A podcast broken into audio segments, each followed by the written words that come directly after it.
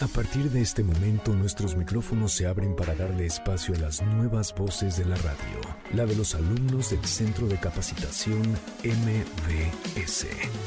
Síguenos en Facebook y Twitter, Centro MBS. Esto es Ideas Frescas. Comenzamos. MBS Radio 102.5.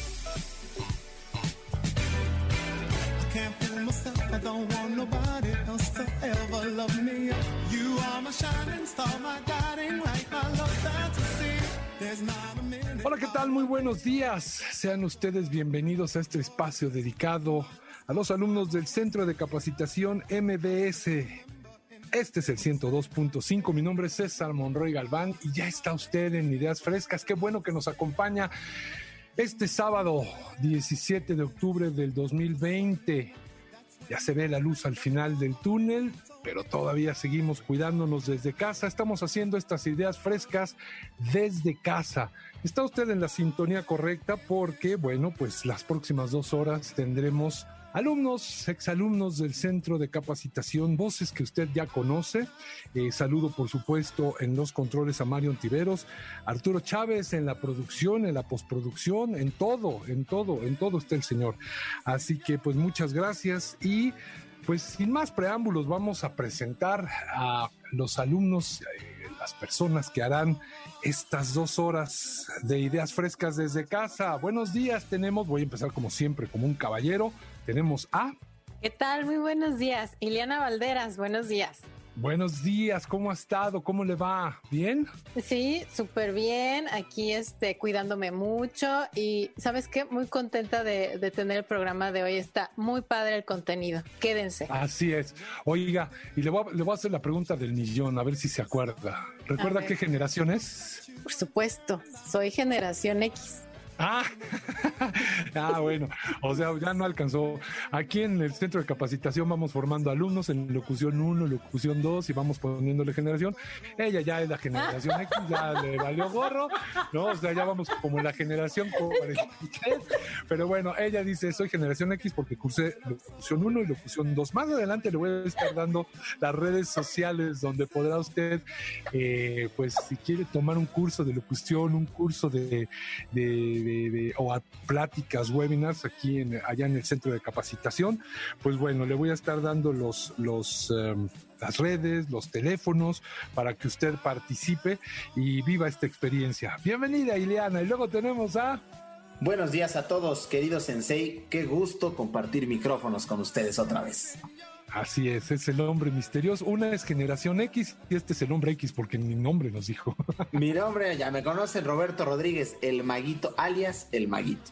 Ah, eso es todo, muy bien. Bienvenido, mi querido Roberto Rodríguez, Iliana Valderas. Y luego tenemos a otra bella.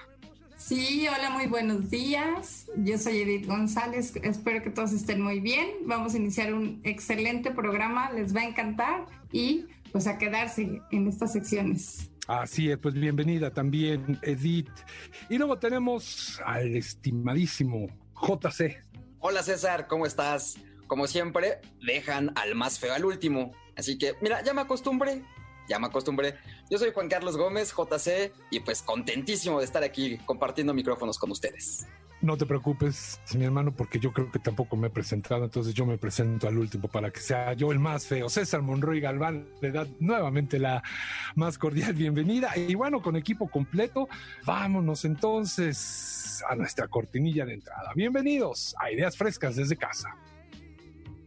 El siguiente programa de Ideas Frescas es solo de investigación. No queremos herir susceptibilidades de nuestro amable auditorio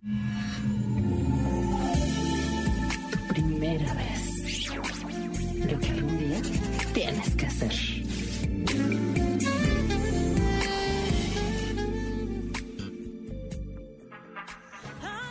Así es, así vamos a empezar con Ah, tu primera vez, la voz de Carolina Cobos, exalumna del Centro de Capacitación. Llegó para quedarse, ¿eh? llegó para quedarse. Oiga, le estaba comentando, hoy 17 de octubre, saludos a, a los Florencio, Florencios, a Gilbertos, Isidoro, a Ricardo, mi compadre Ricardo, donde quiera que esté un abrazo. Roberto, ¿quién se puede llamar Dulcidio? ¿Tú, ¿Tú conoces algún Dulcidio para que le mandes saludo? Ninguno, ninguno, pero debe de haber, así que saludos, besos, abrazos y apapachos. Tarsila, ¿conoces algún? Ay, mi comadre Tarsila o algo, ¿no? ¿Tampoco?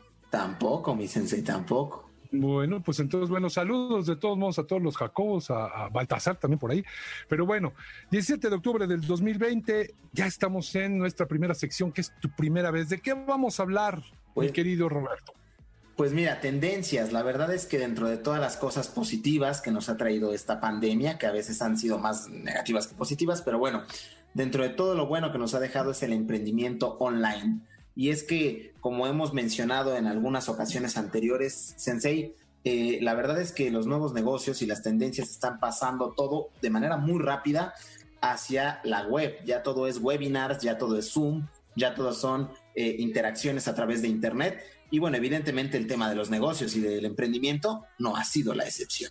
Y muchos que se han puesto las, las pilas eh, se han, se han podido expandir o expander como usted guste, con todos estos negocios. Yo creo que las oportunidades están por ahí, ¿no? Eh, le mando un saludo a, mi primo Miguel Galván que dice que dentro de todas las cosas negativas siempre hay algo positivo. Yo creo que es eso, ¿no? ¿Cómo podemos emprender entonces ahora online?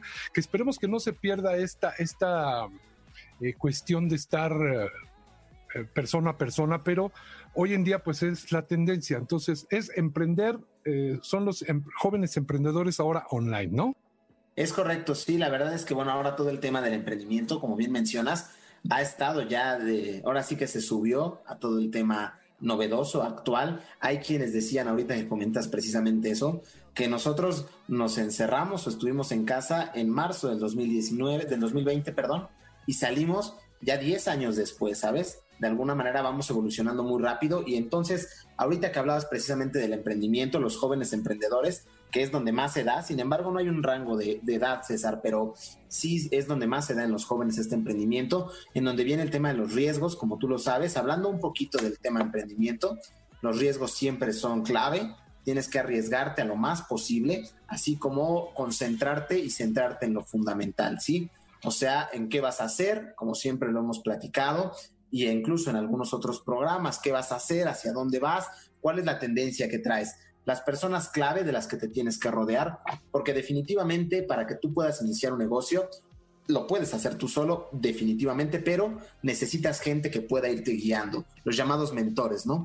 Desde luego tienes que hacer algo que te guste. Yo, en lo personal, y tú lo sabes, soy muy creyente y soy muy eh, de la línea de que efectivamente tienes que hacer lo que te guste. Y hablando ya propiamente de los modelos más rentables para, esta, para este tema online, definitivamente el tema del marketing es uno de los temas en los que ha tenido mucho mayor auge, de, de los que se ha visto que ha avanzado de manera exponencial y evidentemente que mucha gente se está inmersando más en este tema de marketing hoy en día. Eh, básicamente la cuestión es la publicidad a través de Internet, las redes sociales, Facebook, YouTube, Instagram, eh, todo este tipo de plataformas que nos permiten alcanzar masivamente y no ya eh, llevar a cabo esta venta entre dos personas nada más, sino que mi venta ya es de manera exponencial. De igual forma, publicar un libro, por ejemplo, ya antes lo hacías con la editorial, tú ibas a la editorial, dabas el material y entonces te iban cotizando cuánto salía tu obra. Ahora resulta más barato hacerlo online y desde luego pues puedes tener un mayor alcance. Los llamados podcasts, que ahora también han tomado muchísimo, muchísima fuerza. El hacer tu podcast puedes hacerlo evidentemente vendiendo un producto o llevando a cabo una venta, un Shopify, como es lo que le llaman ahora. De un podcast puedes pasar a un Shopify, a una tienda virtual.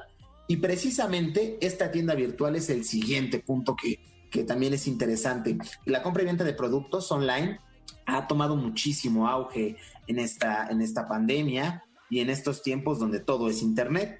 Entonces, eh, básicamente el Shopify, la tienda online, es eso, es tú subir productos, no tanto como Mercado Libre, por ejemplo, o segunda mano, pero sí subes tus productos a través de tu tienda o tu negocio y entonces a partir de ahí llevas a cabo precisamente esta venta de tus productos eh, pues de manera más, más directa, ¿no? De alguna manera. Fíjate que es curioso que monetizar tu blog personal va relacionado con muchas de las cosas que acabamos de tratar. pero el monetizar tu blog personal es, pues yo lo que hizo en algún momento Yuya, por ejemplo, ¿no? Que de ser youtuber pasó a ser una gran empresaria muy exitosa, en donde ahora ya vende productos de manera exponencial en todo el territorio y básicamente lo que tiene es eso, ¿no? Es poder eh, monetizar mis productos y eh, a través de, de estas redes sociales poder llevar a cabo la compra y venta. A eso quiero ir. Fíjate que no te quería interrumpir porque estás diciéndonos cosas, perdón, muy interesantes. Pero fíjate que muchos que somos de la vieja guardia, ves que iniciamos con que eh, Iliana es generación X, yo soy generación baby boomer, ¿no? Por ahí ya, ya tengo mis añitos. Nos da mucho miedo, uh, Roberto, el, el, y, hay, y, conozco mucha gente que le da miedo todavía a la tecnología, le da mucho miedo esto de los cobros, porque ha habido mucha inseguridad tanto físicamente como a nivel eh, internet. Las formas de cobrarlos eh, son seguras. Eh, ¿qué, ¿qué, pasa con este tipo de cobros? A, a nosotros, bueno, a muchos nos dan uh, miedo. ¿Es fácil? Eh, ¿No es fácil? ¿Cómo está este, este rollo? Porque yo creo que eso es lo que hace, o al menos hablo en mi en mi experiencia personal, que no, no demos ese paso, ¿no? A dar, por ejemplo, webinars. Puede ser, las, los webinars son, creo ahora, son pláticas que no se malentienda porque ya está muy manoseado, prostituido, todo este. No, no todo el mundo puede ser coach, ¿no? Ya hay coach de vida, coach para la comida, coach, no. Dar una plática de algo que sabes, un buen webinar, también hay que cobrarlo, cobrarlo bien, pero ¿cómo es esto de los cobros?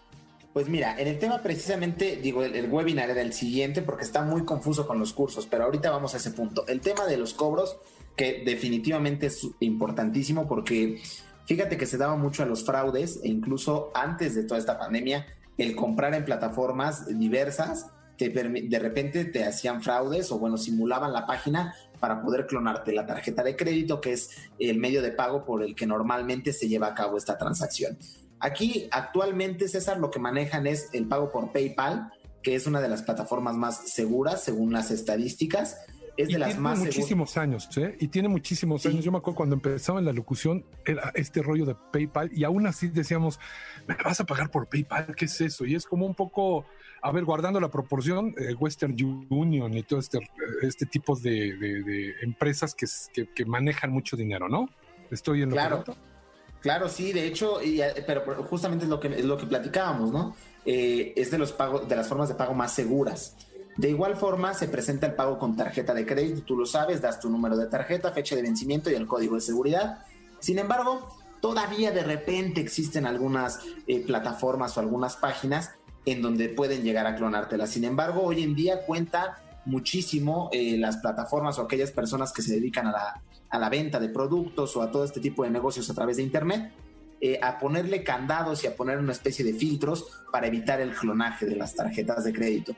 Es importante, es un tip que a mí ya me habían pasado hace algunos ayeres y lo comparto hoy contigo y con, toda, con todo el auditorio que nos está escuchando.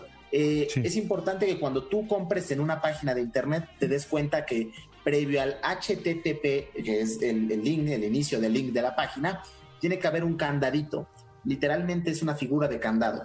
Eso significa que la página es segura. Si tú no tienes ese, ese candadito previo al HTTP, entonces posiblemente no sea tan segura o incluso hay computadoras que le ponen la leyenda no seguro.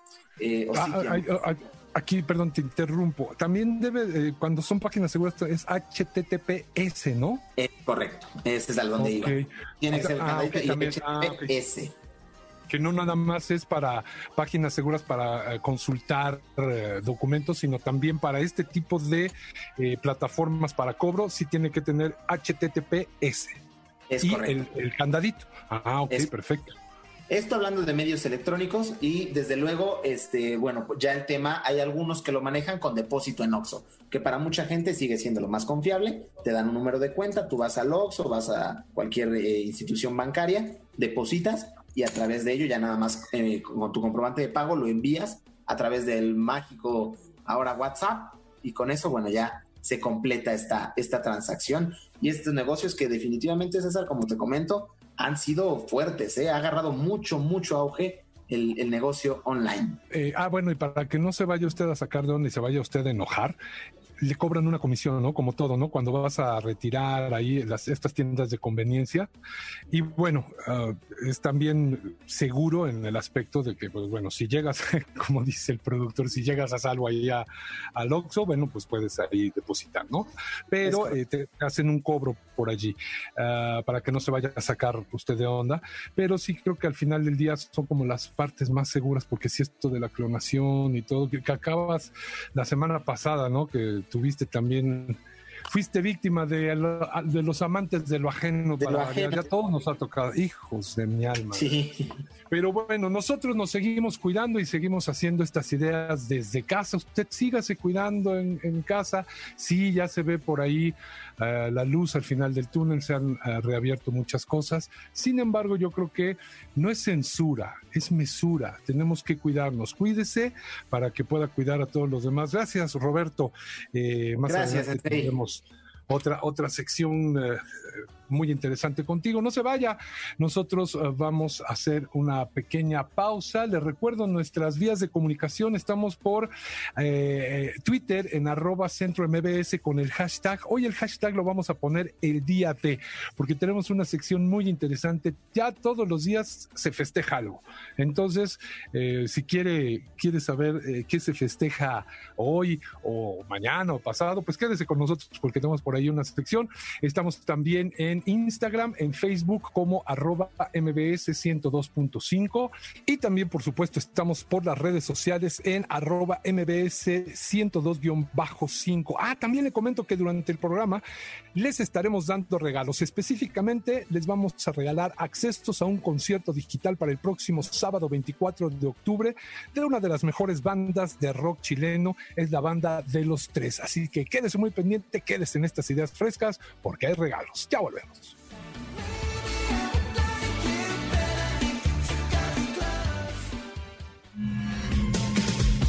Al regresar del corte, te diremos qué cosas no soporta la generación millennial. Mientras tanto, compártenos tus comentarios en arroba centro MBS con el hashtag el día de. Ya volvemos.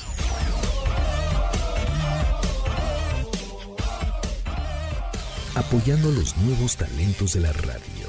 En MBS 102.5. Esto es Ideas Frescas. En un momento regresamos. En MBS 102.5, una estación, todos los sentidos. Le damos espacio a las nuevas voces de la radio.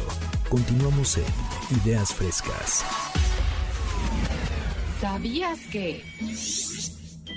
¿No puedes hacerte cosquillas a ti mismo? Y es que el cerebro sabe de tus intenciones y por lo mismo se anula el factor sorpresa que las produce.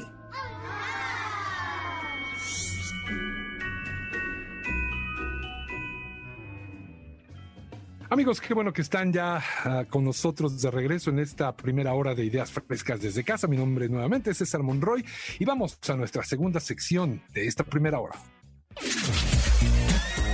Generación Millennial.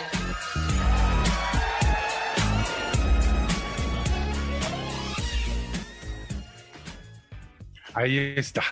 Es Iliana Valderas, Generación X se dice sí, ella, sí, pero sí, sí, sí, sí, eres generación X, eres bien jovencita, yo soy baby boomer.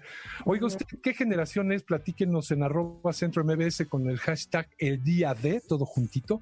Eh, ¿Qué generación es? Vamos a hablar de generaciones, bueno, no de generaciones, de una sola generación. Fíjese, aquí eh, la generación millennials o generación Y, que son los... Eh, jóvenes, eh, niñas y niños que nacieron en 1981 y abarca hasta 1993, hay un rasgo característico en cada generación. Eh, para ellos es la frustración. La generación X, que es del 69 al 80, obsesión por el éxito. Los baby boomers o baby boom tienen ambición. Y bueno, los silent generación, que si ahorita nos están escuchando mucha, pues, mucha gente en familia, escucha ideas frescas, nuestros abuelitos, ¿no? Los que son generación de la posguerra, ellos son de austeridad. Pero hoy vamos a hablar de los millennials. La generación Z, que es del 94 al 2010, eh, son bien irreverentes y conocemos a varios. Yo conozco a varios, pero bueno. Oiga, vamos a hablar de los millennials. ¿Qué vamos a hablar de los millennials, mi adorada Liliana? Vamos a platicar de cuáles son las costumbres o cosas que no desean, ya la generación millennial ya no desea y por lo tanto están tendiendo a desaparecer. ¿Eh? ¿Qué te parece? ¿Todas esas cosas que no desean? Sí, las cosas que ya no desean y que por consecuencia están desapareciendo de pues del consumo o de las costumbres de, de la gente. Por ejemplo. Wow, eso es, eso es interesante. Usted que está en casa, cheque usted si coincide con lo que no les gusta a los, a los millennials. Y como dice Ileana, de lo que vamos a nombrar ya no les gusta y tiende a desaparecer. Ahorita estoy viendo la lista que, que, que, está en la escaleta. Me preocupan muchas cosas. A ver, cuénteme qué no les gusta. Mira, por ejemplo, en la, en la cuestión de deportes, el golf es una actividad que no les atrae y, los que más lo practican son los baby boomers y esa generación pues ya está envejeciendo, es decir, como que ya no es, ya no hay quien los, quien lo practique. Gracias por lo que me toca. Gracias por lo que me toca. bueno, pues si te gusta el golf, pues tú síguele. No, fíjese qué es lo que le iba a decir. Así el golf que digas, uy, cómo nos apasiona. Y con todo respeto para todos, ¿eh? Creo que es un, un, deporte muy elitista porque no cualquiera lo puede practicar y se maneja como en las altas esferas, ¿no? Se cierran negocios, grandes negocios en el golf. Entonces, puedo entender. Si me embarraste ahí o nos embarraste a los baby boomers que ya están estamos envejeciendo, pues ¿no? Porque nos gusta y andamos en el carrito. Y bueno, esto de ir, meter la pelotita en el hoyo uno, dos, tres, y se van en carrito, algunos pues, deberían de caminar más. Pero bueno, ahí está. El golf no les gusta en cuestión de, deportes. Pero a ver, ¿qué otra cosa?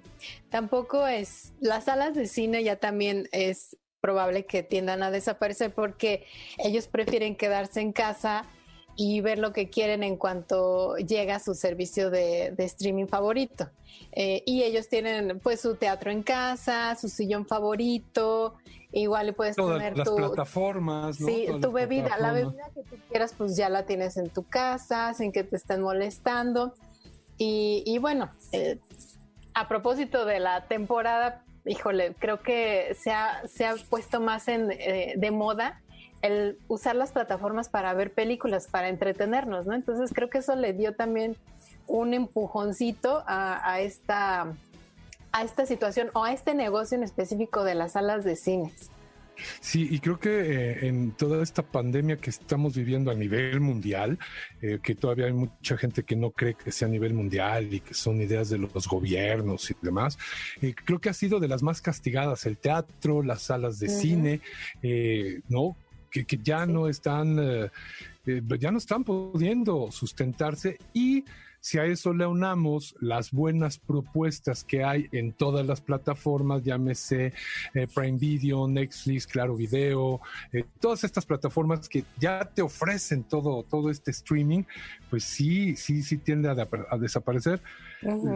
Yo me vas a decir viejito nuevamente, pero no hay como estar, de veras, como ver una buena película en la pantalla gigante. Yo creo que eso no se debería de perder. Yo, yo lo disfruto con de estas salas THX o con un buen sonido.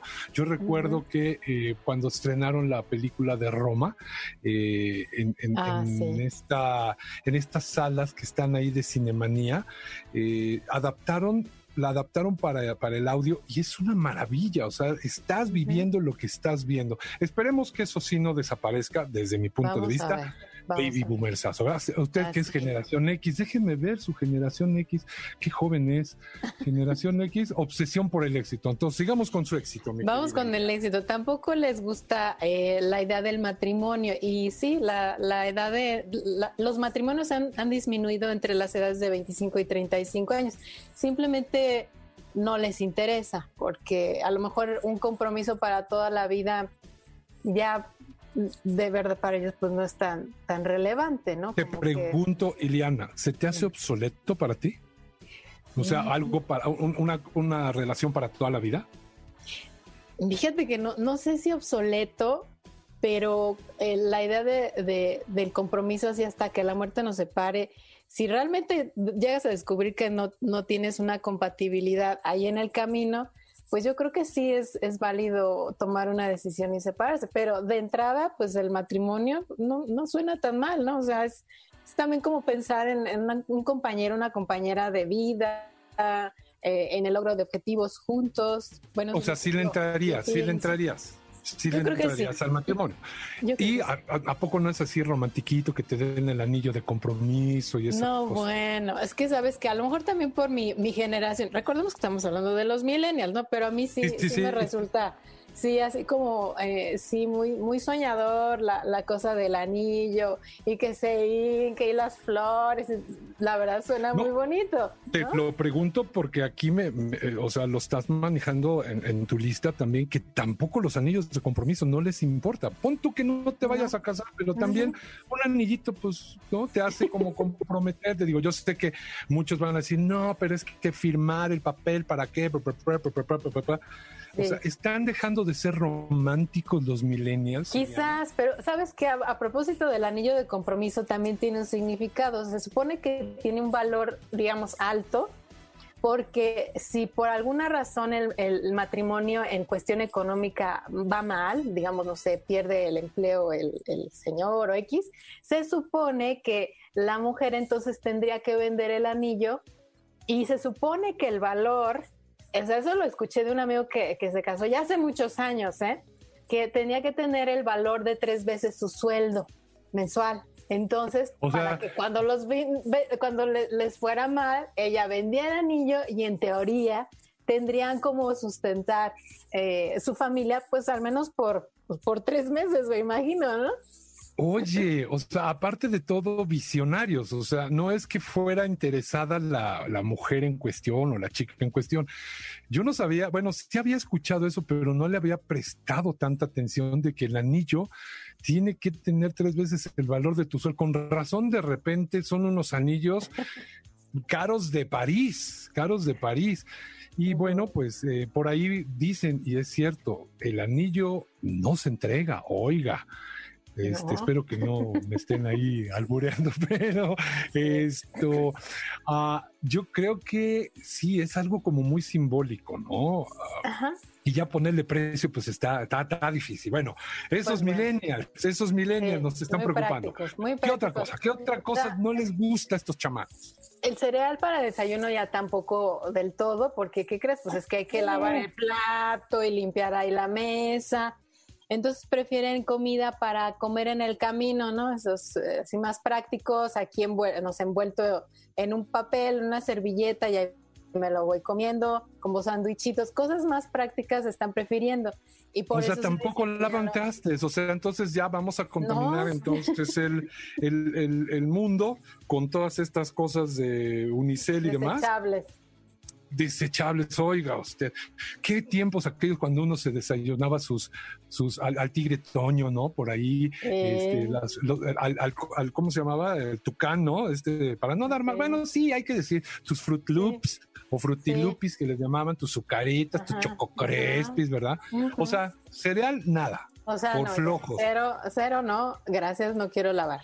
Y también, este, no, no les interesa tener ni auto propio ni casa propia. Bueno, el auto, porque como para qué, pues si ahí está el Uber, hay scooters o los patines del diablo para rentar, ¿no? O las ecobicis que están ahí cerca de, de su casa o la propia, ¿no? Y ahí con eso les sirve perfecto para transportarse. Entonces, eh, pues sí, como para qué quiero un auto si tengo estas otras alternativas y así. Que ya aquí en pues, la, en la Ciudad de México, como dices, eh, ya hay muchas bicicletas en renta, motos en renta, Me- sí. eh, no sé, en otros países. Saludos a todo lo largo y ancho de la República y saludos hasta Europa también, que bueno, esto no es nuevo para, para ustedes porque ya tienen muchos años. En México prácticamente tenemos poco tiempo, ¿no? Poco tiempo en- Ujú. en, en ciertas colonias, ya no son la mayoría, pero en las cuales eh, puedes rentar una bicicleta y demás.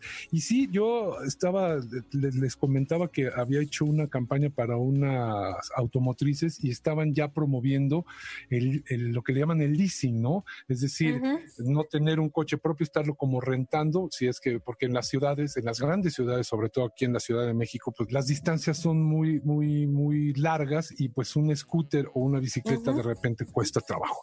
Pero bueno, entonces mi casa, la casa sí me preocupa. En mis tiempos eh, me decían, los papás lo primero que te decían es, primero ten una casa propia, un lugar donde no te puedan, donde no te puedan correr, no te puedan, o sea, que estés seguro con un techo. Y hoy en día hacen, de repente son rentas hasta de 15, 20 mil pesos y dicen, de, unos huevitos, y dicen, no me importa, yo el día de mañana a lo mejor ya no estoy. Son tan volátiles, Iliana. sí, y es que los créditos también se han vuelto mucho más estrictos y, y como dices, bueno, eh, la idea de la casa también iba muy, muy, este, pegada a la del matrimonio, o sea, pues mi casa para tener este ahí a mi familia y pues dicen, pues si no me quiero casar, ¿para qué quiero casa todavía, no?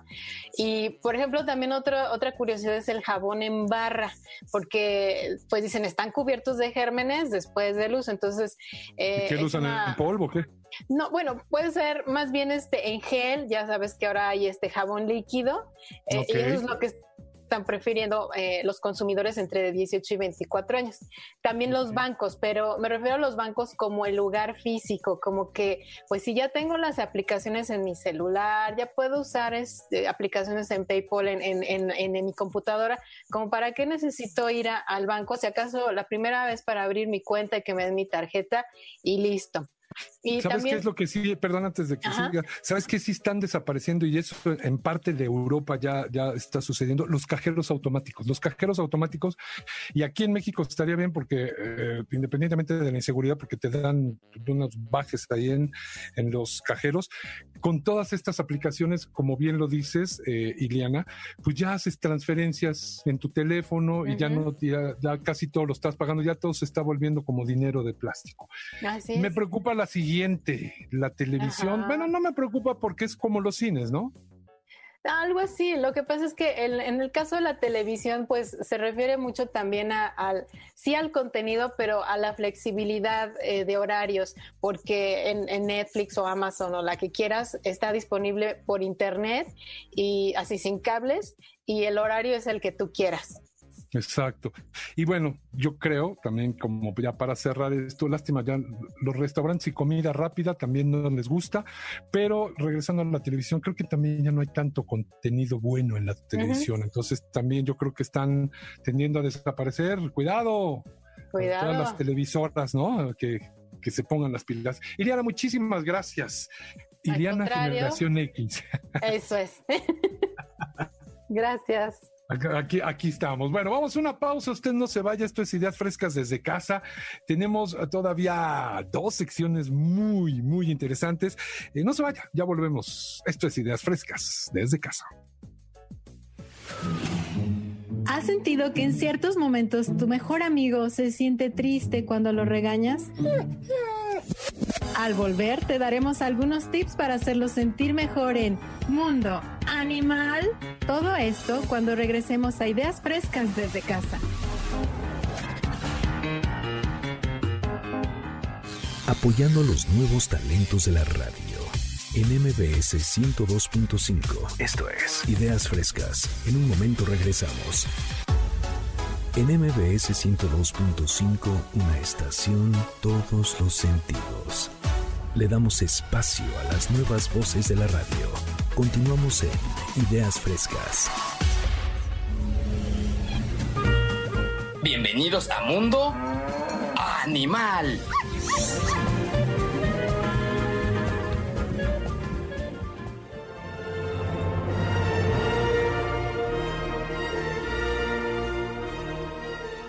Bien amigos, ya estamos de regreso en estas ideas frescas desde casa. Ya también estamos en nuestra sección de mundo animal y con esta música de John Williams muy conocida.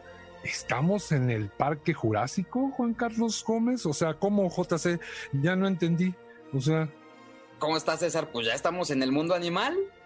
Fíjate, vamos a empezar con esto. Fíjate que la semana pasada empezó a circular en redes sociales un video que muestra un dinosaurio vivo bebé. No.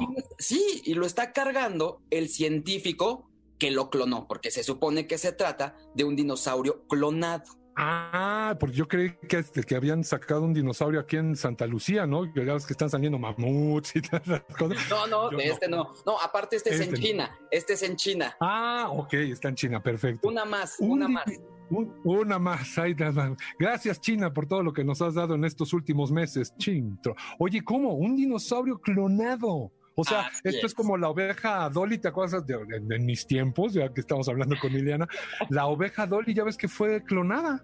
Así es, bueno, pues lo mismo pasa con este video que muestra este dinosaurio, se mueve, hasta hace chillidos de dinosaurio. O no sé cómo es que lo hicieran los dinosaurios, ¿no? Supongo que así lo hacían. Porque Que, pues que chirriaban, chirriaban, sí, porque ya ves que el perro ladra, el pájaro pía, el elefante ¿qué hace? eh, Barrita, barrita, ¿no? barrita, y el dinosaurio, pues quién sabe cómo, cómo ha de hacer, pero bueno, sus, sus chirridos, o sea, todo lo hace, o sea, es un dinosaurio real, neto. Pues mira, César, eso es lo que se viralizó y el, de hecho el video viene marcado como primer dinosaurio clonado en China. Pero no se la vayan a creer. La verdad de las cosas es que únicamente se trata de un robot que crearon en China y este robot está siendo exhibido en una exposición que se llama Jurassic World The Exhibition y está dando la vuelta por todo el mundo. Pero pues les, les paso la nota para que no vayan a creer o no se vayan con la idea de que ya existen los dinosaurios clonados. Al día de hoy eso todavía no existe. Ah, bueno, ya me habías espantado. Dije, no, bueno, ya, como dices, tantas cosas que nos han proporcionado los chinos últimamente. Dije, ahora vamos a estar invadidos por, por dinosaurios. Bueno, pues no, porque yo creo que al final, mira, llámese dinosaurio, llámese mamut, llámese todos los animales, porque estamos en mundo animal, eh, pues tienen, pues, el ser vivo al final, pues tiene. eh, siente, ¿no? O sea, le Así. pegas y le duele, ¿no? Imagínate un dinosaurio, ¿tendrá sentimientos un dinosaurio? Pues justo, justo de eso es lo que vamos a hablar en esta sección de Mundo Animal. Y vamos a comenzar con esta pregunta, César. A ver, ¿tú tienes mascotas? Eh, yo, yo específicamente no, me hubiera encantado, pero eh, Andreita, mi hija, sí tiene una, una mascota que pues he tenido que convivir porque yo soy alérgico a los gatos, fíjate, y es a la única gata a la que no le tengo alergia y creo que hasta ya la empiezo a querer. Fíjate, ¿te has preguntado por qué los gatos tienen esa fama de ser como muy fríos, como muy solitarios, incluso hasta malhumorados? ¿Te has preguntado eso? Pues sí, me lo pregunto porque yo siento que son como huraños, o sea, porque tú llegas y también los tratas como a los bebés, ¿no? Que les dices, ¡ay, cómo está la niña! Yo creo que hasta el animal de decir, bueno, y este retrasado, ¿por qué me habla así, no? Porque otros llegan y le dicen, hola, ¿cómo estás? Y, Uy, ¿cómo está? Pero específicamente no es la Kitty, esta mascota, sino eh, todos los gatos en específico es, hola, ¿cómo estás? ¿no? Y te sueltan el zarpaz. No sé, ¿por qué son huraños? JC, Pues ¿por qué? Todo esto tiene una explicación científica. Y la primera de ellas es porque los gatos han pasado mucho menos tiempo conviviendo con los seres humanos. A diferencia de los perros, ellos ya les llevan bastantes años adelantados de que fueron domesticados. Y los gatos no. Esa es la primera razón por qué, del por qué los gatos son como medio alejados y medio huraños. Pero Ok, fíjate- bueno, en la época de los egipcios sí los tenían, pero nada más para cuidar, no eran mascotas, ¿no? Como tal. Así es. Algo así como tan domesticados no han estado. Tienen cientos de Ah. años más adelante los perros. Pero y sí están más avanzados, ¿eh? Que los perros, discúlpame, pero sí son un poquitito más limpios, más ordenados, más... Híjole, sí. Yo amo los perros, ¿eh? Pero... no, sí, por supuesto, los gatos tienen eh, eh, estos comportamientos que son muy positivos, pero también tiene que ver con la personalidad de sus dueños y la forma en la que interactuaron con ellos cuando eran bebecitos, cuando eran meninos. Fíjate, una de las cosas que influyen en el comportamiento de los gatos es nuestro propio estado de ánimo. Dicen, dicen los estudios, que un gato es más amigable cuando nos ve contentos. Los gatos reconocen las expresiones faciales de sus dueños, pero cuando lo ven enojado, cuando lo ven con la cara larga, cuando, cuando estamos así de que uno no se aguanta ni uno mismo, los gatos mejor se alejan. Identifican las expresiones faciales y dicen, no, pues yo para qué voy a estar aquí, yo mejor me voy si este dueño está enojado. Ah, ok, entonces fíjate lo que me estás diciendo, algo muy interesante. El gato lee mejor a los seres humanos y por eso se aleja. Y los seres humanos leen mejor a los, a los perros, en este caso, porque luego ya ves que si los vemos, ¿qué tienes, mi niño? Porque son más expresivos los perros, ¿o cómo? Híjole, mira, con los perros resulta que como han estado, han convivido con los seres humanos desde hace muchísimos tiempo, desde hace muchísimos años, por eso es más fácil que se adapten a nosotros. Ese comportamiento se debe a eso. Pero, por ejemplo, mira, con los perritos es una cuestión bien diferente. Con ellos sí me derrito. He tenido gatos, he tenido hámster, he tenido cuyos, pollos, hasta charales tuve de mascotas una vez. No, como un charal, o sea. Un charal, un charal. Me compré afuera de la primaria, vendían de estos pescaditos y me compré unos charales. Los charales son para comer. Pues yo me los compré porque ahí los vendían. El punto es que no hacen nada. Los charales no hacen nada, no se los compren como mascotas. Pues sí. Pero mira, ninguna de todas estas mascotas da un amor tan puro y tan incondicional como los perros. Sí. Hay estudios, fíjate, sobre perros que dice que tienen las mismas estructuras cerebrales, tienen las mismas hormonas y cambios químicos que producen las emociones en los seres humanos. Un ejemplo de ello es, nosotros tenemos como humanos una hormona que se llama oxitocina, que es la que nosotros segregamos cuando estamos enamorados o cuando ¿Es sentimos correcto? algo por los demás. Los perros, ajá. los perros tienen esa misma, esa misma hormona. Por eso son súper amorosos, súper cariñosos con la gente que los quiere, por supuesto con la gente que los trata bien. Pero, pero a diferencia de los humanos, los perritos, bueno, y en general las mascotas, no racionalizan su, emoción. Ellos no se cuestionan si está bien o si está mal querer a alguien. Ellos simplemente, por sus eh, hormonas, pues, quieren. Ellos no se preguntan absolutamente nada. Y tenemos ahí como la falsa, ah, el, falso conocimiento o el falso entendimiento de que si te mueve la cola está, está de buenas, ¿no? Y no necesariamente es, digo, si es un signo, pues, pero hay otras formas también de leerlos cuando están contentos, ¿no? Sí, mira, por ejemplo, en cuestiones corporales de los perros, podemos a- atender a las orejas, podemos atender a la cola eh, o incluso a sus ladridos. Cuando los perritos tienen las orejas bien paraditas, bien firmes, quiere decir que están alerta, ellos están a la expectativa de qué es lo que está pasando o de qué es lo que va a pasar, ¿no? Pero, por ejemplo, si traen las orejas para atrás, quiere decir que están tristes o que están enfadados. Ah, si fíjate, yo hubiera, pe- yo hubiera Ajá. pensado que hacia atrás es como si estuvieran atentos, ¿no? Como oyendo, pero no, es triste. ¿Son tri- Así ¿Están es. tristes? Ah, Así mira. es. O por ejemplo, si traen las orejitas eh, como medio agachaditas, no del, no completamente abajo, sino como medio agachadas, es porque están, van a, tienen una actitud agresiva. Entonces, Ah, aguas cuando los veamos así.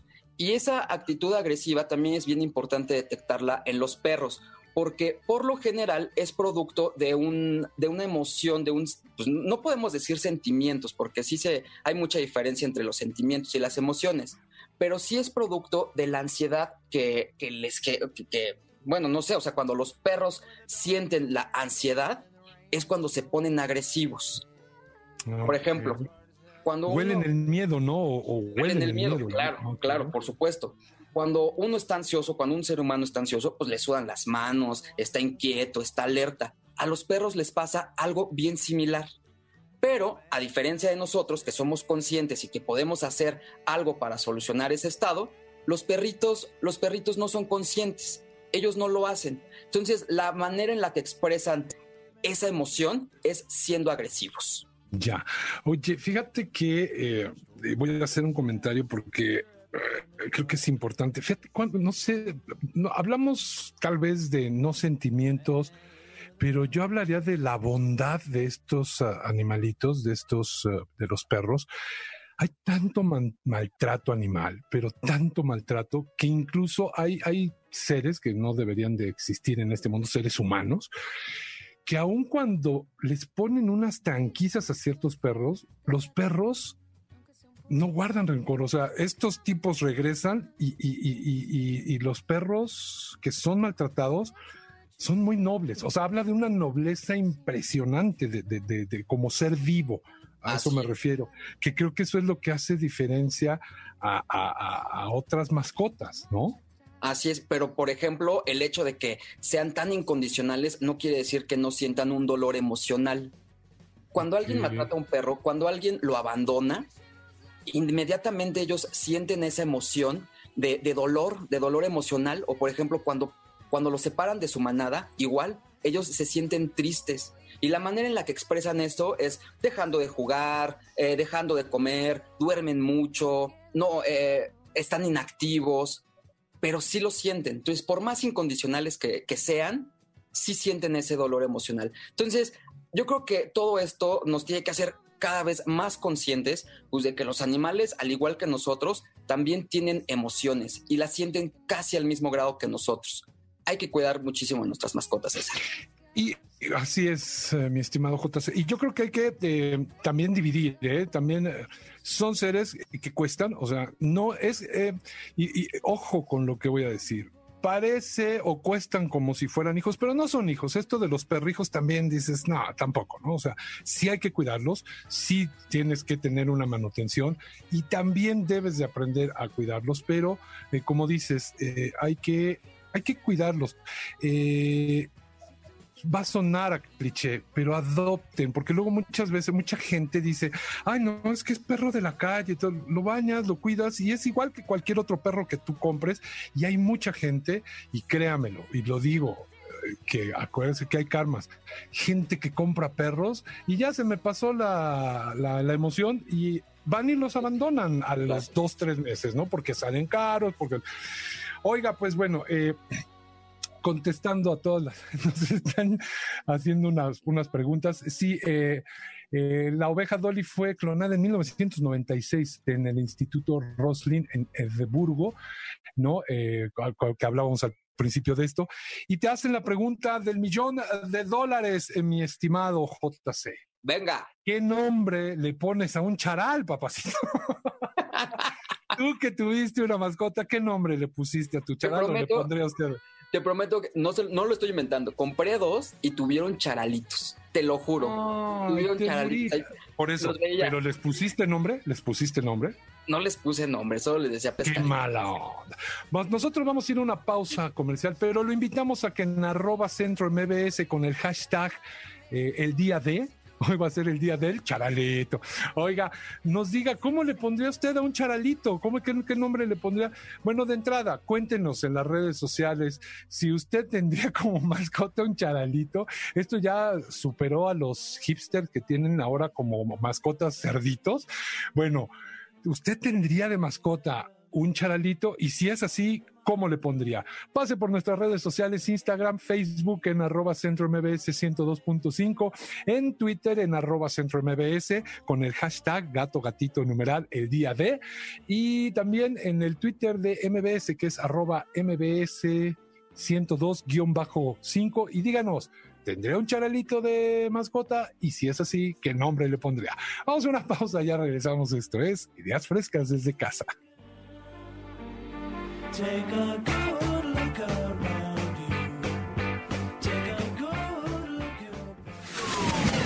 ¿Sabías que? La fecha original para celebrar el Día de Muertos era del 16 de julio al 5 de agosto, durando dos meses. Sin embargo, la Iglesia Católica decidió moverla a noviembre para que coincidiera con el Día de Todos los Santos.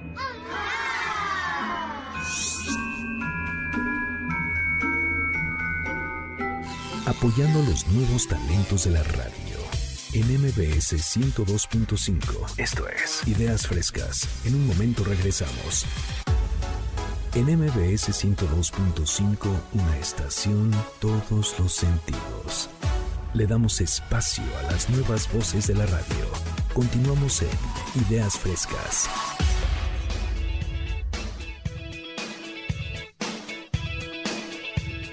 Bien amigos, ya estamos en esta recta final de nuestra primera hora de ideas frescas desde casa. Qué bueno que sigue con nosotros, qué bueno que nos sigue eh, compartiendo sus puntos de vista desde eh, las redes sociales. Eh, preguntan, ¿cuál es el nombre de tus mascotas? Tú tienes dos perritos JC, ¿verdad? Que se llaman... Ricky Ron. Ricky y Ron, muy bien. Y luego eh, Edith, eh, bueno, no Edith al final. Eh, Iliana, ¿su perrita o perrito qué es? Y es, es, es este macho, se llama Benito, Beni. Ay, Benito, exacto, Benito. Y luego tenemos el del señor productor que es, eh, este, saludos a Oli. Y bueno, el de nuestro querido Roberto, uh, el magazo, ¿verdad? Su, su mascota se llama Ricky. Y caigo contigo, Edith. Buenas. ¿Cómo se llama Oh, su bueno. mascota? La mía se llama Nikki. Nicky. Y bueno, con este preámbulo, vamos a nuestra siguiente sección que es. Esto es mitos y leyendas.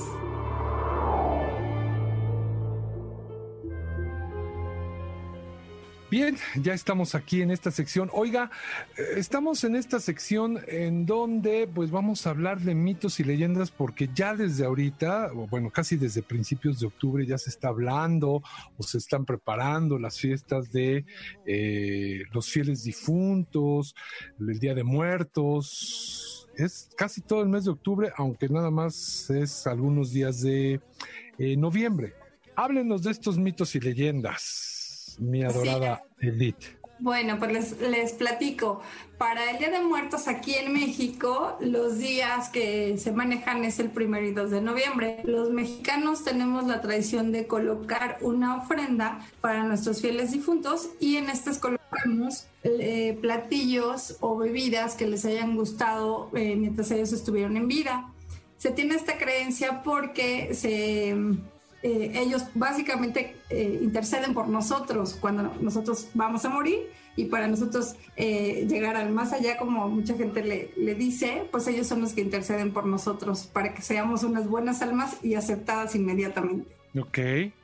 Eh, bueno, vamos a hablar sobre una leyenda que fíjense que me llamó muchísimo la atención porque es una leyenda sobre el hombre que eh, despreció o no quiso poner eh, la ofrenda. Hay varias versiones, una es de Tlaxcala, otra es de San Luis Potosí, pero básicamente es eh, la, la misma leyenda y nos habla que un señor no quiso poner la ofrenda de, de, del Día de Muertos, incluso la esposa le insiste para que la pongan, pero él rechaza el querer poner la ofrenda y dice, yo tengo mucho trabajo y prefiero irme a mi parcela a trabajar. Entonces él se va a trabajar y justamente después de unas horas de estar trabajando su parcela, ve pasar gente que lleva canastas con, con, tamales, que llevan tortillas, que llevan guisados o bebidas. Y dentro de esas personas eh, llega a reconocer algunas que, que, son sus vecinos y que obviamente ya habían fallecido. Y escucha a lo lejos eh, una voz que le menciona hijo, hijo constantemente. Y cuando él reacciona, logra ver a, entre esas personas a sus padres, quien no, quien no llevaba absolutamente nada, porque pues él se había negado a poner la ofrenda inmediatamente se acerca a ellos y les pide que por favor lo esperen, que inmediatamente va a ir a su casa para poder este, eh, preparar los alimentos y poner su ofrenda. Eh, le dice el papá que, que, no lo puede esperar, pero que con mucho gusto al siguiente día a las 12 del día exactamente lo ve en el atrio de la iglesia para recibir la ofrenda que le va a preparar se va corriendo a su casa, le dice a su esposa vamos a hacer los tamales, los empiezan a preparar y él obviamente toma un descanso mientras se, se cocen los tamales y le dice a la esposa, cuando ya estén bien cocidos, por favor, me hablas.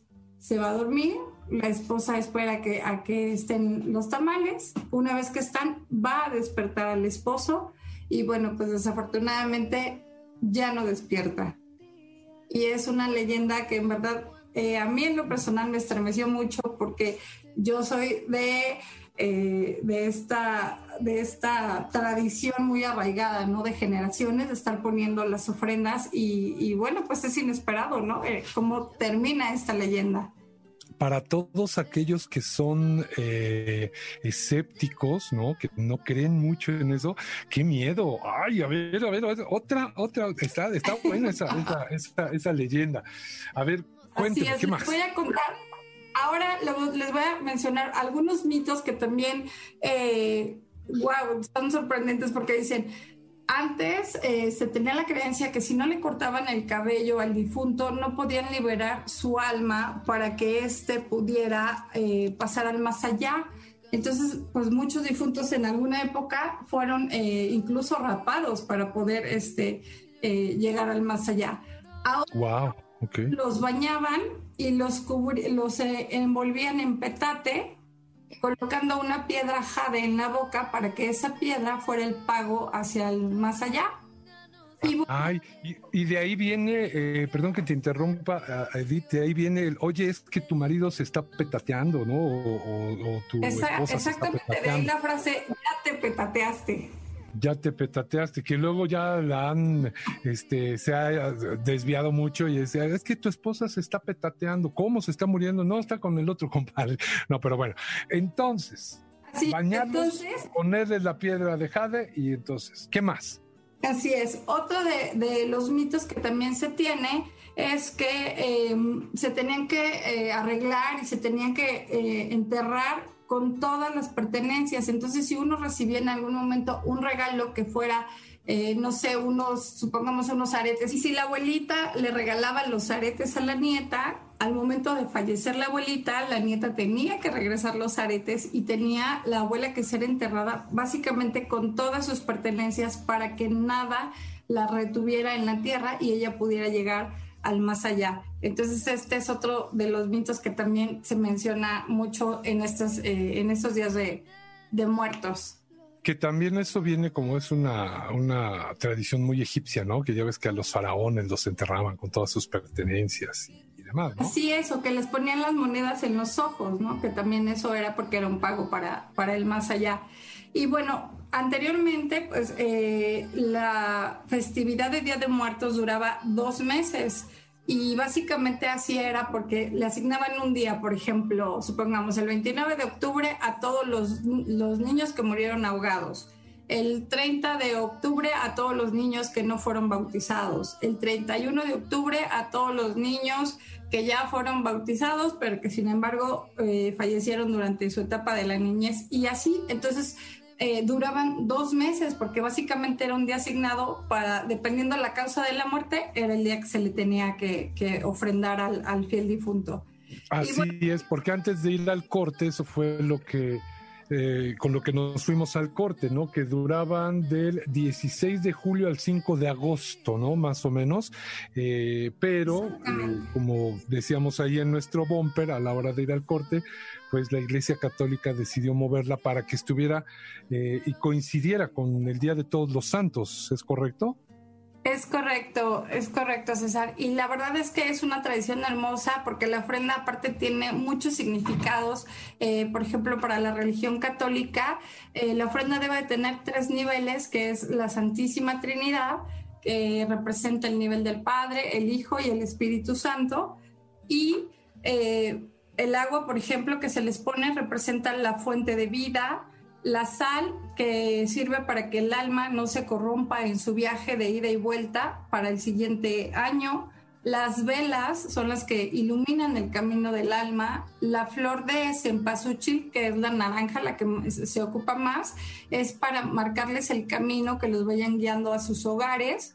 Y por ejemplo, en el caso de los niños se les pone flor de alelí o nube, que es flor de color blanco, se les ponen juguetes y en, algunas eh, eh, culturas se les pone también un perrito que es el que los, va guiando y los va ayudando a, estas almas. Eh, otra de las cosas hermosas que la luz pues representa la fe y la esperanza, alumbrando, como bien había dicho, el camino a su anterior morada y cada vela eh, es un difunto. Entonces hay familias que pues quedan muy grandes y tenían, no sé, como 20 este, velas que tenían que encender y mientras las vas encendiendo vas mencionando el nombre de cada uno de tus familiares difuntos. Eh, en, el caso, en el caso del cirio morado se pone en cruz y representa los cuatro puntos cardinales. Esto es básicamente para las ánimas eh, para que se puedan orientar, porque también hay, hay eh, ánimas a las que pues no les ponen o ya falleció todos sus familiares y ya no hay quien les ponga eh, alguna ofrenda. Entonces, pues básicamente esta tradición mexicana es, es, es impresionante. Y, pues vamos a cerrar con la famosa leyenda de La Llorona, que pues es un, es un personaje legendario que ha sido este, ya difundido en varios países de Latinoamérica y prácticamente era una mujer indígena que se enamora de un caballero español. De ese, eh, de ese amor pasional nacen tres hijos y al momento de, ya esta mujer indígena querer formalizar la relación con el caballero español, él decide dejarla y casarse con una española de alta sociedad. Cuando la mujer indígena se entera de esto, lleva a sus hijos a un río, ahogándoles, quitándoles la vida y ella termina eh, suicidándose. Entonces, básicamente el relato es que donde hay un río, en estas épocas de, muertos, que es primero y 2 de noviembre, se escuchan siempre lamentos de una mujer diciendo, hay mis hijos, hay mis hijos, y básicamente esa es la leyenda más fuerte que tenemos aquí, aquí en México es como la más conocidona, ¿no? Esta leyenda de que si mal no recuerdo es la Cihuacóatl. Estoy... Así es, profe, exactamente. Ah, muy bien, gracias, alumna, qué bonito. Oigan, pues vamos a una pausa comercial y bueno, es que ya estamos eh, muy cerca de las fiestas de los eh, fieles difuntos de, del Día de Muertos y desde principios de octubre se empieza a, a, manejar. Qué buenas leyendas y qué buenos datos, ¿eh? Para que usted ya vaya preparando pues esas maravillosas ofrendas, una tradición muy nuestra. Ah, y antes de terminar esta primera hora, pues ya le había comentado que les queremos invitar al concierto digital de Los Tres, que son considerados los máximos representantes del rock chileno y una de las bandas más influyentes de Hispanoamérica. Los Tres llegarán a nuestros hogares, a los hogares mexicanos, en un concierto irrepetible este próximo 24 de octubre, o sea, dentro de ocho días, a las ocho y media de la noche, a través de la plataforma Ticketmaster Live. El precio es de 180 pesos el acceso y 126 por City Banamex, pero nosotros quedamos que les íbamos a regalar accesos.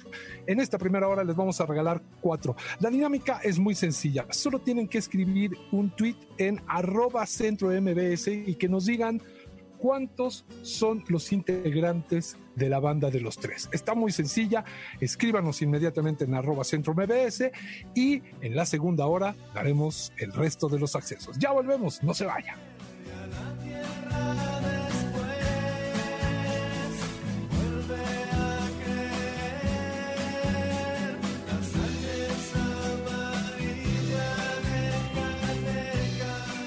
Apoyando los nuevos talentos de la radio. En MBS 102.5. Esto es Ideas Frescas. En un momento regresamos. En MBS 102.5, una estación, todos los sentidos. Le damos espacio a las nuevas voces de la radio. Continuamos en Ideas Frescas.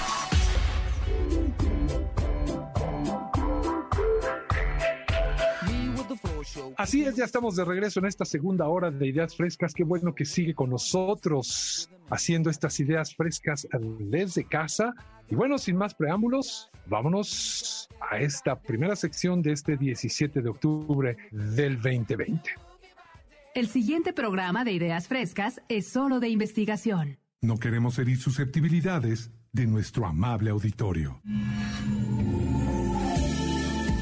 Primera vez lo que algún día tienes que hacer.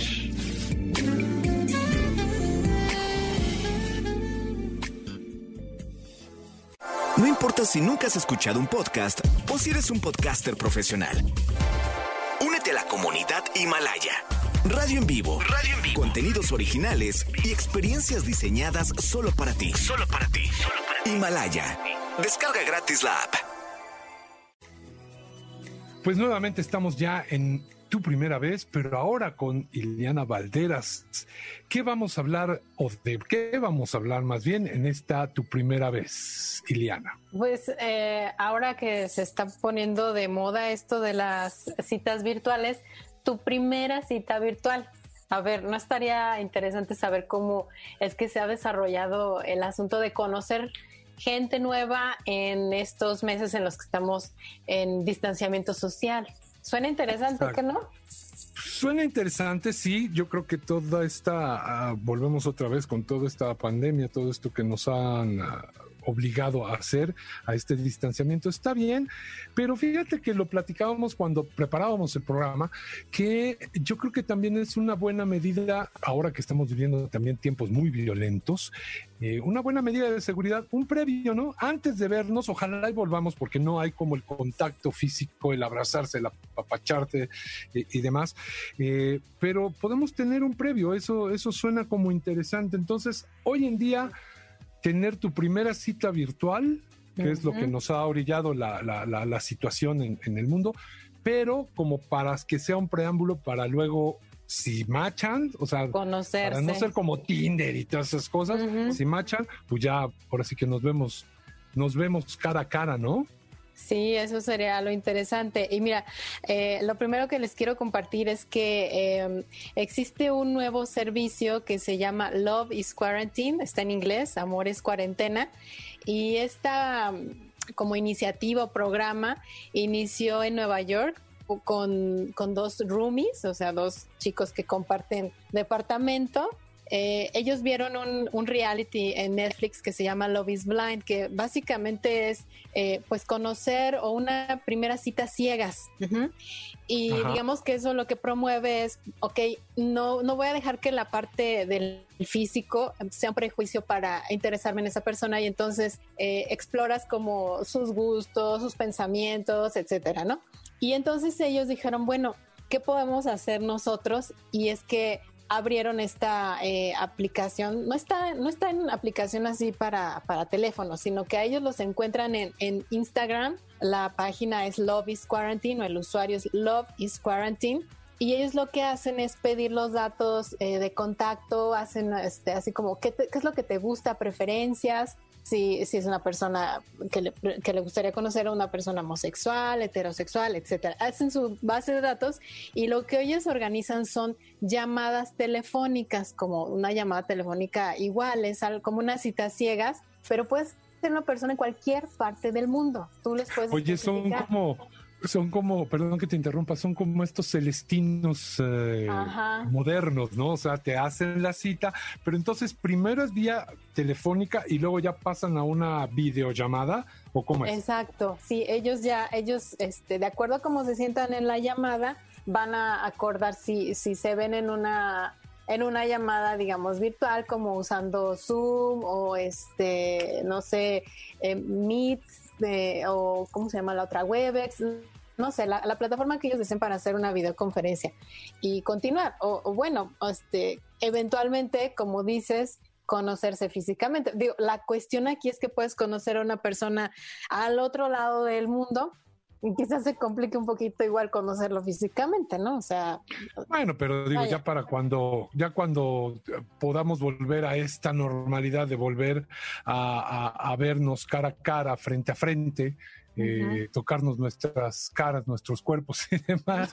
Yo creo que ya para entonces ya va bastante avanzada la relación, eso está bonito. Uh -huh. Y cabe mencionar y aclarar, como dijo Iliana, no es una aplicación, esto es en Instagram y está padre uh -huh. porque entonces tienes como más, más contacto en eso, pero también se puede convertir en... Eh, en una, en unas citas ciegas, porque si lo haces por estas plataformas de videollamadas, pues puedes cerrar la cámara, ¿no? Entonces yo creo que hay que ponerse de acuerdo, decir, ok, ya sí, mira, tu voz me gustó, lo que me dices está bien. Bueno, a la de tres, los dos abrimos la cámara, una, dos, tres, ya para que también enfrentarse como a una realidad, porque no es que sea uno discriminatorio, ni mucho menos, pero a veces también el físico importa, porque hay unas personas que tenemos una voz extraordinaria y de repente nos ven y dicen, ay, es usted, profesor. Ay, jole, ay, jole, este, sí me caes muy bien.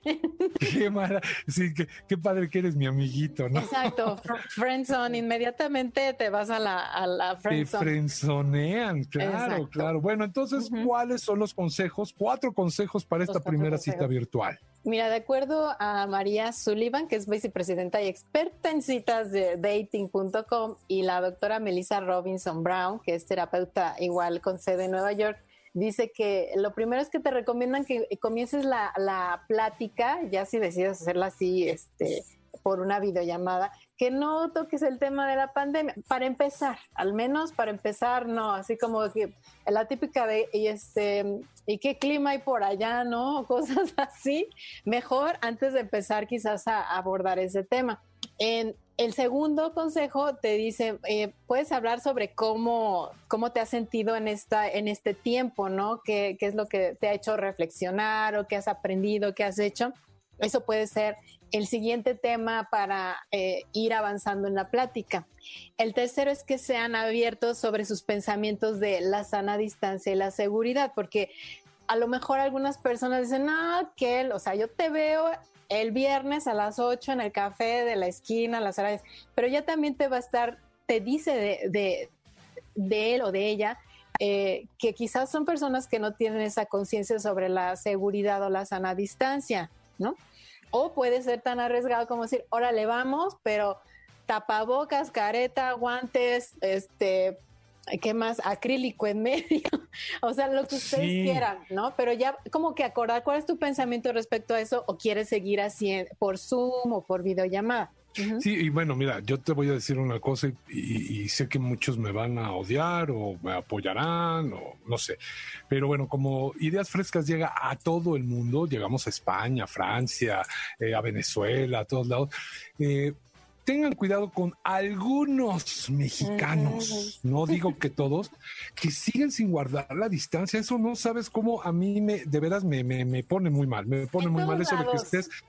Sí, pero es que el mexicano, hay ciertos mexicanos, ciertos, no todos, no estoy generalizando, aguas, pero que son de los que tienen que estar pegados a ti, están arrimándote ahí el eso es horrible. O sea, ahora que ya hemos podido salir y que vas a una tienda y, de repente que te marcan ahí que tienes que tener un metro y medio, ah, no. Yo creo que la sana distancia llegó para quedarse, pero de veras, mexicanos, mexicanas, salgan con cubrebocas y dejen el espacio vital, no le estén ahí. Qué horrible. dicen por ahí, dicen que te están arrimando el charal. Qué horror, pero bueno. Este fue un, segmento, un paréntesis cultural patrocinado por la Secretaría de Salud, creo. Exacto, no, sí. Usen tapabocas. exacto, no, y que, todos nos cuidemos, eh, Iliana, porque creo que al final del día, y bueno, si es este tipo de citas, pero bueno, entonces estábamos con la sana distancia. Sí, y el cuarto consejo, dicen, miren, este, la pandemia o falta de cita cara a cara no es el pretexto para haberse quedado sin conversación.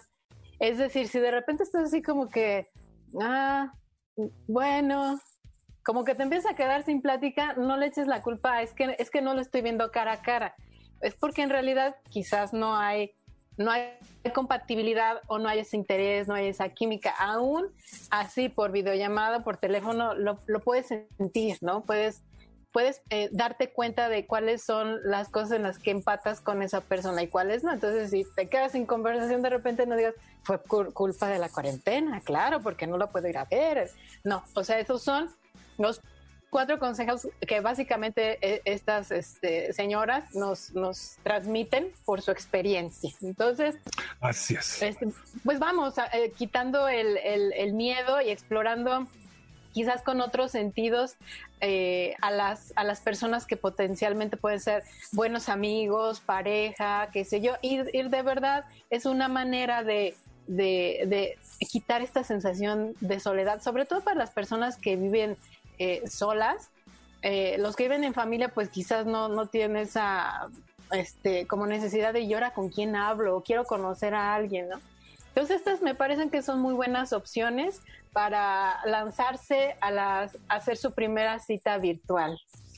Y sobre todo este preámbulo para cuando volvamos a estar cerquita, pues ya tenemos un, referente y más, así se dan más ganas, ¿no? De, de, ay, ya estuve como dos meses viéndote virtualmente, ya te quiero ver, chiquitita, es que sabes lo que sea sabes que también, o sea, aparte de, estas, de estas llamadas o videollamadas, ya hay plataformas incluso con las que puedes este, jugar tu videojuego o ver al mismo tiempo eh, la misma película o visitar museos, los dos al mismo tiempo virtualmente. O sea, ya están habiendo opciones para promover ese tipo de, de, este, de citas o de conocimiento de personas. Eso está muy padre, pero que no se pierda, que no se pierda el contacto humano. Pase por nuestras redes sociales en arroba centro MBS con el hashtag el día de. Ya viene nuestra sección. Todos los días ya tienen, eh, ya se tiene un festejo y unos festejos rarísimos. ¿Usted qué festejo conoce? Eh, pase también por Instagram, Facebook, que es arroba, arroba MBS 102.5 y en el Twitter también de MBS, que es arroba MBS 102 5. Ya volvemos, esto es Ideas Frescas desde casa.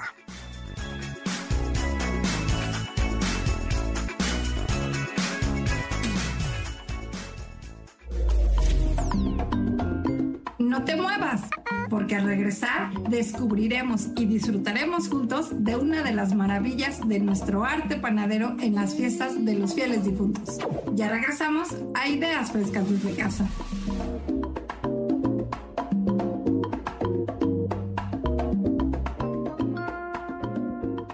Apoyando a los nuevos talentos de la radio.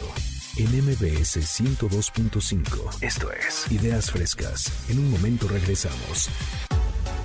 En MBS 102.5, una estación, todos los sentidos. Le damos espacio a las nuevas voces de la radio. Continuamos en Ideas Frescas. Yo solo sé que no es cenado el pan de muerto.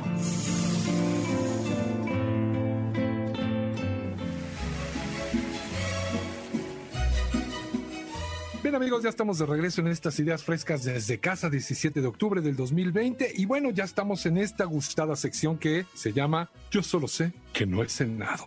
Y vamos a hablar de un arte, como lo dijimos antes de ir al corte en el bumper, del arte panadero. Yo soy amante de veras, pero del pan desde que era chiquillo. Un saludo a mi tía Lulú Lourdes Monroy Tinoco, que ella, híjole, me enseñó el arte de comer el bolillito recién hechecito. Ay, no, no, le quitaba el migajón y me lo ponía. Yo creo que por eso fui un niño feliz o gordo, pero feliz. Pero bueno, hoy vamos a hablar, Roberto ah, Rodríguez, del famoso pan de muerto. El pan de muerto que no sé, salvo tu mejor opinión, Roberto, y ustedes amable radio escuchas de ideas frescas, es el único eh, pan eh, que siendo temporal se vende durante todo el año. En las tiendas estas del buito, no voy a decir, saludos, señor. todo el año se vende pan de muerto. Todo el año. ¿Por qué? Vamos a escuchar la historia en voz de el mago, maguito Roberto. Eso. sí, Sensei, fíjate que como bien eh, lo dices, bueno, aquí el pan de muerto es temporal, porque es evidentemente es de temporada, pero se puede encontrar en distintos lugares a lo largo del año, ¿no? Y es que la verdad es que su origen se remonta eh, básicamente con, entre muchas otras versiones, a la época de la conquista, respecto de cuando los españoles observaban los rituales en donde se sacrificaban eh, mujeres principalmente, su corazón era sumergido en una olla con amaranto para después ser mordido a modo de ofrenda. Y bueno, básicamente lo encontraron tan violento que se dieron como una especie de tarea o se encomendaron para sustituir ese ritual. Es por ello que el pan de muerto se crea básicamente con harina de trigo en forma de corazón y es cubierto de azúcar, eh, algunas veces azúcar roja, para representar el corazón de la doncella. Eh, actualmente existe una gran cantidad de maneras de preparar este pan. Al igual que tú, yo también comparto esta gran afición por el pan de dulce, con el cafecito en la mañana. Ahorita deberíamos irnos a desayunar ahorita algo, algo parecido. Pero bueno. Yo te cambio, yo te cambio el café porque yo soy más lechero. Todavía estoy en mi etapa láctea, porque el cafecito no, pero sí, ahorita a esta hora se antoja delicioso en la mañanita, así sabrosón Sí, un café, un chocolate o una leche, una lecheta. Una lechita, hombre. No, la verdad es que sí, se, antoja. Y sabes qué? en distintos lugares a lo largo de la República Mexicana se le agrega o se prepara de diferentes formas. Por ejemplo, en Puebla se le agrega el ajonjolí, o bien en la Ciudad de México, aquí con nosotros, se acostumbra a ver los cubiertos de azúcar o rellenos de chocolate muchas veces. Incluso en Oaxaca se encuentra un pan de yema decorado con un alfeñique. Entonces, así es una o algunas de las tantas formas en que se puede preparar este, este pan. La manera circular o su forma que tiene circular hace referencia al ciclo de la vida y bueno, entre ellos evidentemente la vida y la muerte, porque eh, por el que todo ser humano pasa. En el centro del pan existe una bolita y esta bolita asemeja o simboliza el cráneo del difunto y las tiras son todos los huesos que, que se forman, ¿no? Las tiras alrededor de, de esa bolita. huesitos. Son los, son los huesitos. y bueno, también hace referencia a las lágrimas de los difuntos, ¿no? En algunas O regiones. sea, pueden de este ser los huesos, pueden ser los huesos o las lágrimas. Es correcto, sí, depende, Ah, mira, depende del Jesús. estado, pero hay estados en donde asemejan los huesos, que es la creencia que por regla general se tiene, y algunos también dicen que son las lágrimas, ¿no? Eh, Ok. De igual forma, bueno, en algunas regiones de este país se le agrega una esencia de azar para, para simbolizar el, el recuerdo de los difuntos. Entonces, ahora sí que como te comento, Sensei, la forma para preparar esta delicia, pues es muchísima, ¿no? Hay muchas diversidades y precisamente de eso también te quiero hablar, de los lugares, al menos que yo he visitado, me queda claro que hay muchísimos más, pero los mejores lugares para comer este pan de muerto, no sé si tú conozcas alguno. Pues fíjate que sí, y ahorita que dices de la gran variedad, de unos años para acá hay unos, unos eh, panes de muerto eh, que hasta ahorita me he de acordar eh, dónde los compran, porque he preguntado, pero siempre me dicen y se me va la hebra. Si ahorita usted, amable radio escucha, eh, sabe dónde se venden, puede escribirnos en arroba centro con el hashtag el día de. Ahorita, pues bueno, puede ser el día del pan de muerto, vamos a suponer. Hay unos que cuando preparábamos también el, el programa, te comentaba, Roberto, de estos que están rellenos de nata ay, o de, o de queso Filadelfia. Ay, no, no, ahora ya le han dado como unas variedades. Delicioso. Pero ahorita vamos a ver, y como dice Roberto, guardando la proporción, porque ahora sí que cada quien habla como le va en la feria, los mejores que he comido y son a veces en unas panaderías en las que son panadería, panadería de colonia, ¿no? Porque ahora ya Sí. ves que hay muchas panaderías eh, que ya son, eh, eh, hay estas que, eh, que son franquicias, ¿no? Sí, exacto. Y están bien, están bien, ¿no? Pero, pero no hay como este horno de la, de, de la panadería de la colonia. La casita en mexicano, ¿no? Exacto. Ah, exacto, exacto, exacto. Entonces, Sí, sí, sí. bueno, te digo, estos rellenos de nata, yo soy fan de la nata, aparte del, de- de- del pan. Pero a ver, cuéntame tú, ¿dónde, dónde, dónde los has, dónde se pueden comer y dónde te han parecido más, más sabrochones? Pues mira, fíjate que yo desde principios de, de este mes de octubre, yo ya lo he visto en varios restaurantes y varias panaderías, principalmente mexicanos. Eh, en- dentro de mi recorrido que he hecho, yo acostumbro cada viernes eh, comer, cenar en lugares distintos. Entonces, en la panadería Rafaela, por ejemplo, allá en Coyoacán, eh, hace muchos, bueno, ya, tiene tiempo, en allí en, Londres, en la calle de Londres. Eh, ahí hace tiempo ya se hacían preparados, actualmente se hacen preparados, César, muy ricos, la verdad es que están muy buenos, sobre todo, ¿sabes por qué? Porque el azúcar, no sé qué tiene ese azúcar, pero es muy, muy rico. Y además tienen algunos eh, rellenos de Nutella o de dulce de leche. Entonces, dense una vuelta, también está interesante por allá. Otro lugar que también está bastante rico es allá por la colonia Narvarte. Ya fuimos al sur, ahora vamos al poniente. En la colonia Narvarte en- se llama pan de nube ácido, César, allá en la diagonal de San Antonio. ¿Nunca ha sido? No, fíjate que no. En diagonal de San Antonio, ahí más o menos. Eh, sí, es en la Narvarte poniente. Allá en la Narvarte. Ah, ok, ¿nunca has porque es que sí, la diagonal de San Antonio es eh, larguísima y abarca muchos, o sea, como que se va cortando ahí, pero bueno, en la Narvarte En se la llama. Narvarte, ¿La fíjate, nube? es- sí, eh, el pan de nube, así se llama. Ah, pan de nube. Pan de nube, y fíjate que es tradicional porque eh, ese pan tra- tradicional de ahí está relleno de crema de naranja y hay una versión con jengibre. Entonces está, está bueno. Eh, otro punto, o bueno, otro lado donde no podemos dejar de ir es al centro de la Ciudad de México. Uy, qué delicia. Ya nos pasamos más para acá. Yo he ido más para el Monumento a la Revolución, me imagino que tú has ido por allá. Y fíjate que uno de los restaurantes más icónicos de la zona y que desde mi punto de vista es delicioso probar allá el pan de muerto, se llama la Casa de los Biscuits. ¿Has, has ido, César? Sí, sí, sí, claro. Son Sí, buenos. pues Hay un bisquetcito también a esta hora de la mañana. Oye, si ya se antoja ¿verdad? para desayunar. Pues fíjate que en este, en esta casa de los biscuits, eh, ahí ahorita hay una promoción, César. No sé, yo apenas fui en la semana. El pan de muerto, relleno con la nata que ahorita estábamos platicando. eh, está relleno de Nutella, está relleno. Sí, hombre, está relleno de eh, queso crema con mermelada de zarzamora o de fresa, Eh, y está esa promoción de tu pan de muerto relleno de todo esto y un chocolate espumoso, cremosito, por 70 pesos. Es una delicia. Yo tuve el gusto de probarlo. ok, señor, eh, no, al productor Arturito Chávez, que se lo cobren, por favor, el comercial que se lo cobren, porque ya está, ya se hizo su comercial. No, está bien. Te juro, es una, es una chulada. Todavía espero que, Delicioso. Ah, bueno, todavía espero que hoy, 17 de octubre, todavía siga, porque en esta semana fue la promoción, ¿no? En esta semana de, de, de, de octubre. Pues yo creo que va a estar todo el mes, seguramente. Y oye, yo, yo ahorita que me decías, no sé si existan todavía, ahora este que me lo cobren a mí, en las panaderías Elizondo eran buenas, eran, eran unas muy buenas que estaban allá en la del Valle. Y en el centro yo me, yo me recuerdo, a mí como me gustaba que llegara el día de, de, de muertos, porque mi papá, César Monroy original, César Monroy Tino, cual cual le mando besos y apapachos a mi señor padre, me llevaba a una, eh, a ver si no estoy mal, creo que era la, la panadería ideal y, y compraba, eran unos ataúdes de chocolate y dentro venían una calaverita. Una calaverita, sí, sí, sí, Y el pan de muerto también de ahí, no, era chulada, ¿eh? Chulada.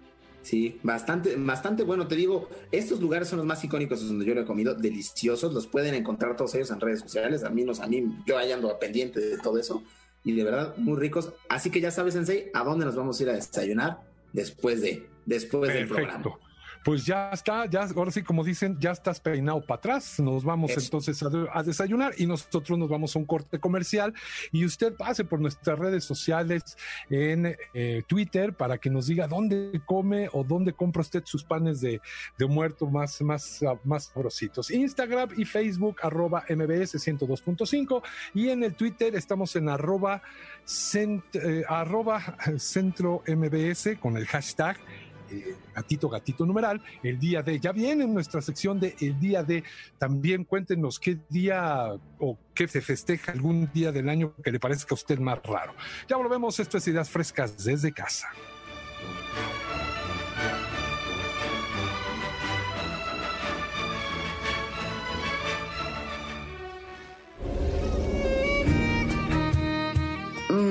Poco no se te abrió el apetito con esta maravillosa historia del pan de muerto? Bueno, pues entonces no te muevas, porque al regresar te ofreceremos un menú muy fuera de lo común. Ya volvemos. El programa que está usted escuchando es solo de investigación y sin fines de lucro, por lo que las marcas e instituciones aquí mencionadas son solo un referente. Apoyando los nuevos talentos de la radio. En MBS 102.5. Esto es Ideas Frescas. En un momento regresamos. En MBS 102.5, una estación, todos los sentidos. Le damos espacio a las nuevas voces de la radio. Continuamos en Ideas Frescas.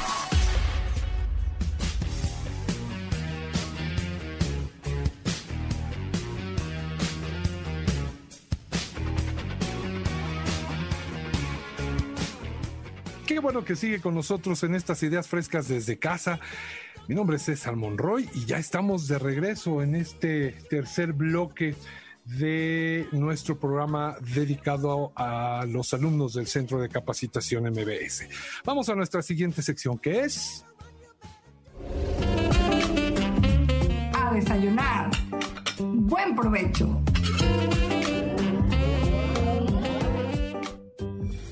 ¿Qué comeremos en el futuro?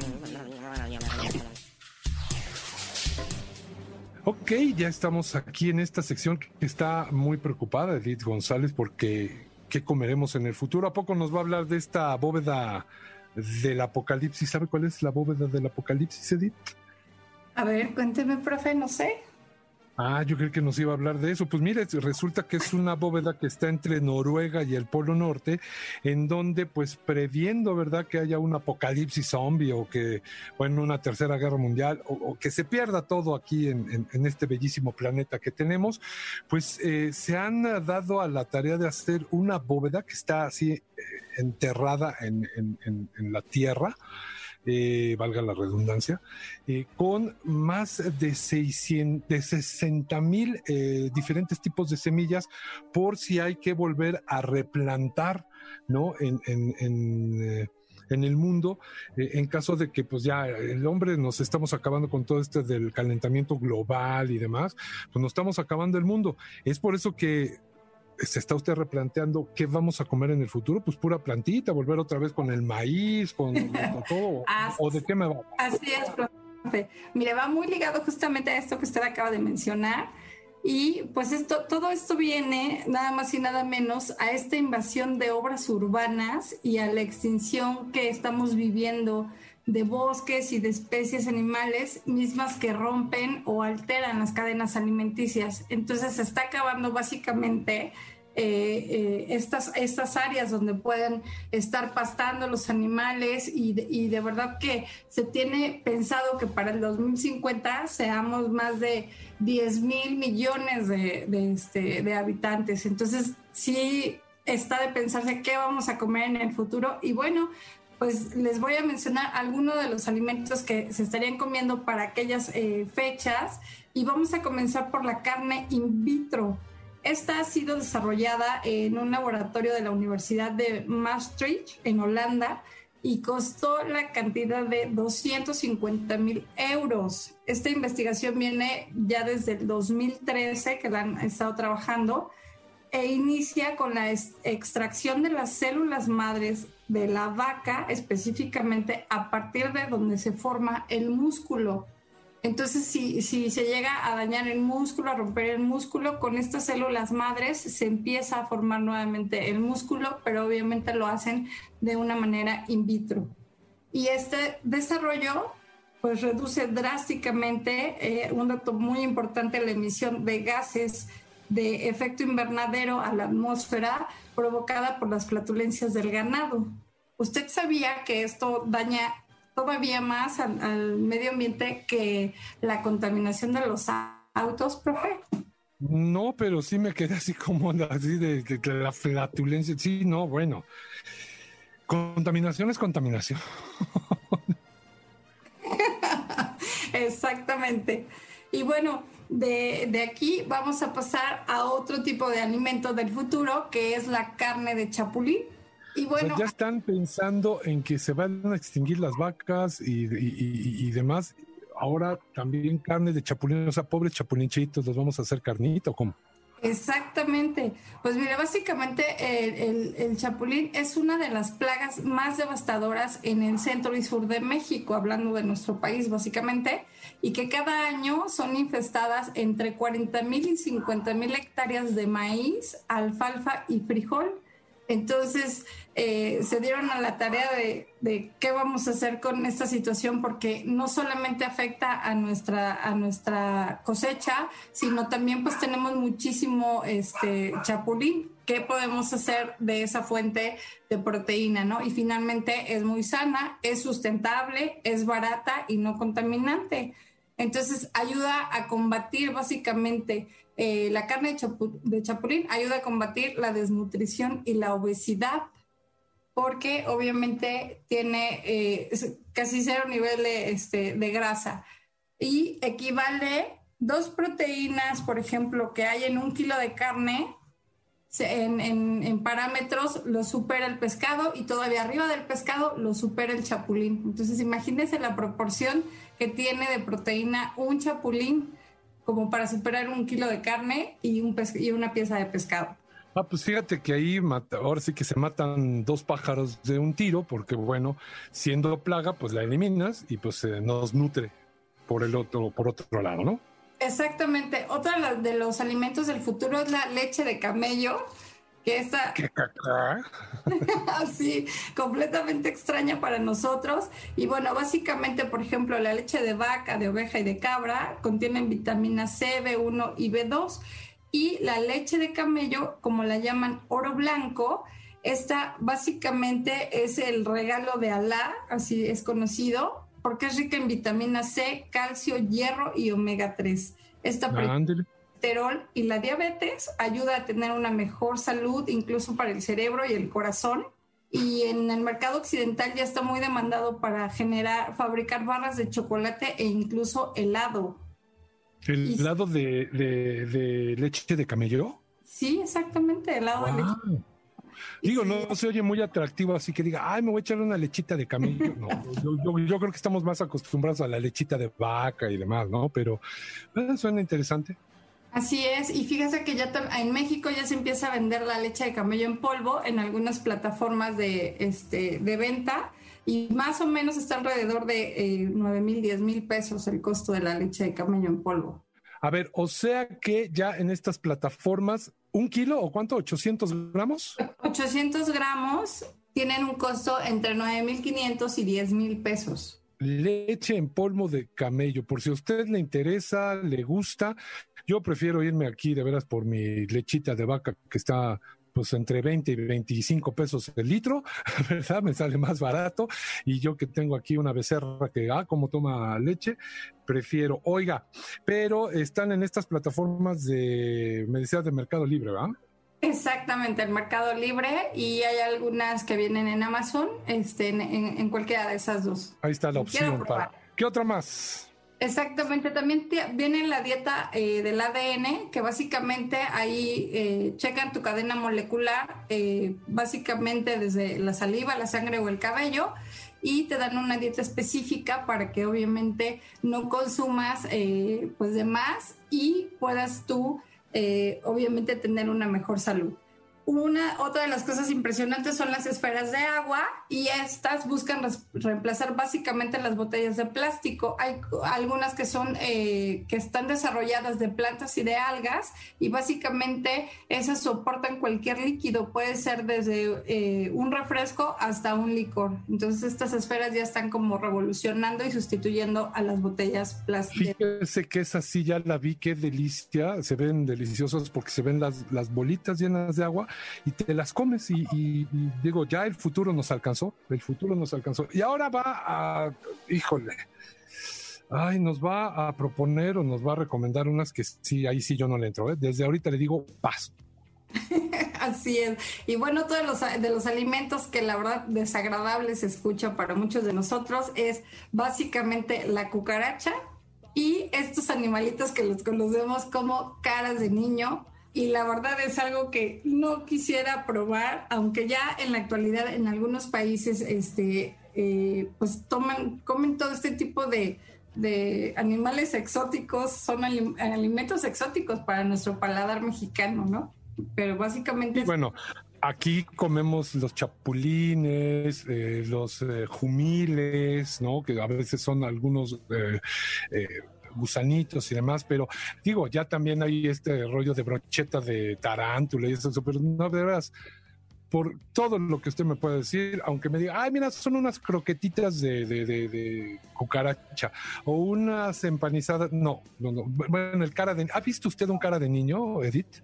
Sí, Qué horror, o sea, nada más de verlo, ahora imagínate comérmelo, no, no, la verdad es que, mira, muchas gracias, vamos a pensar de qué vamos a comer en el futuro, muchas gracias, Edith, y mando saludo antes de ir al corte al grupo de Forever Young, a las hermanitas Gómez, que es Laura, Gaby, Vero, Tere, muchas gracias, al señor Dirán, al señor Pepe Toño, al señor Miguel Galván, saludos a todos asiduos eh, radio escuchas. Y para los fans de la banda de los tres, vamos con los últimos tres accesos para el concierto digital que se llevará a cabo el próximo sábado 24 de octubre a las ocho y media por Ticketmaster Live. La pregunta es muy sencilla. Ustedes que son fans recordarán el video de la Torre de Babel, una animación de unos cigarros que estaban dentro de la torre. Bueno, queremos saber cuál es el nombre cuál era el nombre del cigarro más pequeño. Los primeros tres que escriban en arroba centro MBS un tweet con la respuesta correcta, se llevan esos tres accesos para el próximo sábado. No se vaya, ya volvemos. Esto es Ideas Frescas.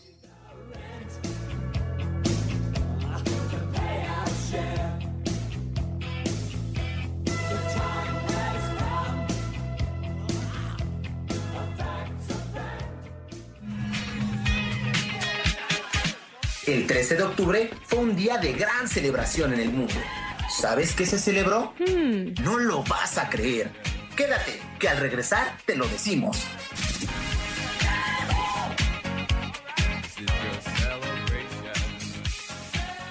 Apoyando los nuevos talentos de la radio. en MBS 102.5. Esto es Ideas Frescas. En un momento regresamos. En MBS 102.5, una estación todos los sentidos. Le damos espacio a las nuevas voces de la radio. Continuamos en Ideas Frescas. Esto es Mundo Raro.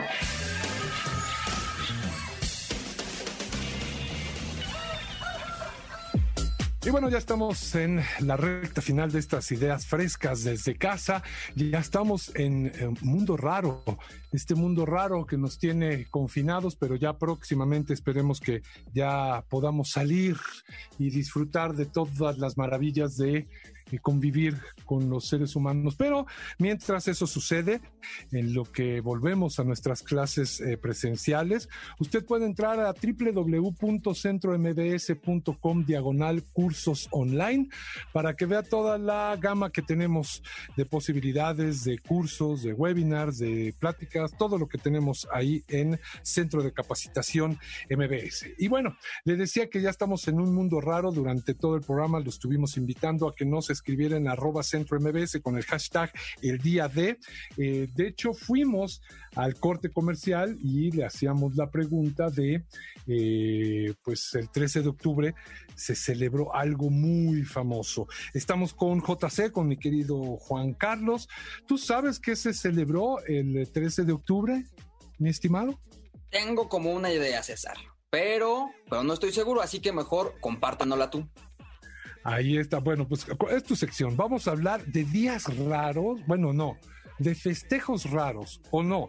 Más bien, vamos a hablar de lo que se festeja en ciertos días. Pues el 13 de octubre fue el día de el huevo. Así como usted, el huevo, el huevo como tal, huevo de gallina, huevo, el huevo, se celebró, ya tiene su día el huevo. ¿Quién hace, quién decide qué se va a festejar y ahorita es de lo que nos va a hablar en este mundo raro JC. No, cuando me dijo, es que fíjate que se celebra el no sé qué y se celebra, dije, no, eso no existe, te lo estás sacando de la manga. No, créame, con fuentes fidedignas, háblanos de el día de JC. Exactamente, César. Pues mira, qué bueno que el huevo tiene su día, porque la verdad es que está rico, estrelladito, así en tortilla, Está bueno. Revueltito. revuelto. Así que felicidades al día del huevo, ¿no? Pero mira, fíjate.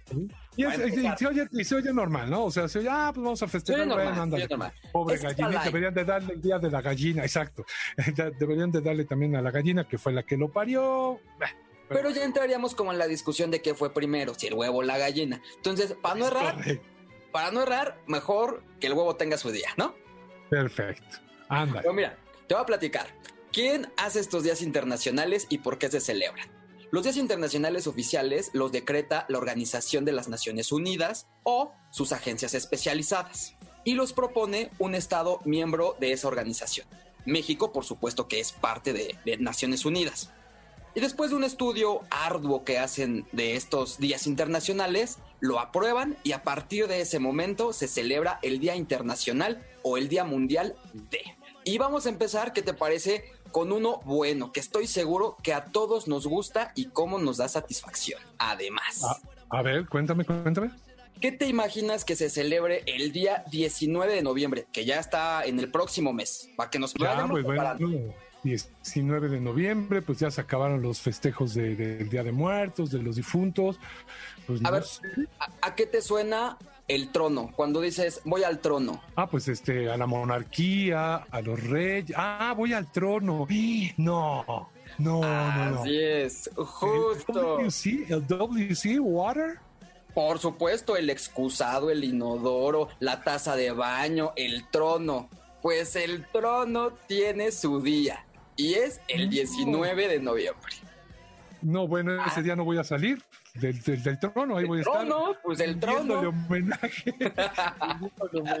este día, este día lo decretó así la Organización de las Naciones Unidas y puede parecer muy chistoso, pero la verdad es que tiene un trasfondo muy interesante, porque la, el propósito de este día es hacer conciencia entre todos los Estados miembros del derecho que tienen las personas a gozar de un baño, a gozar de un de servicios sanitarios higiénicos. aproximadamente 4.200 millones de personas no cuentan con un baño seguro. Y precisamente por eso Naciones Unidas determinó que el 19 de noviembre se iba a celebrar el Día Internacional del Retrete.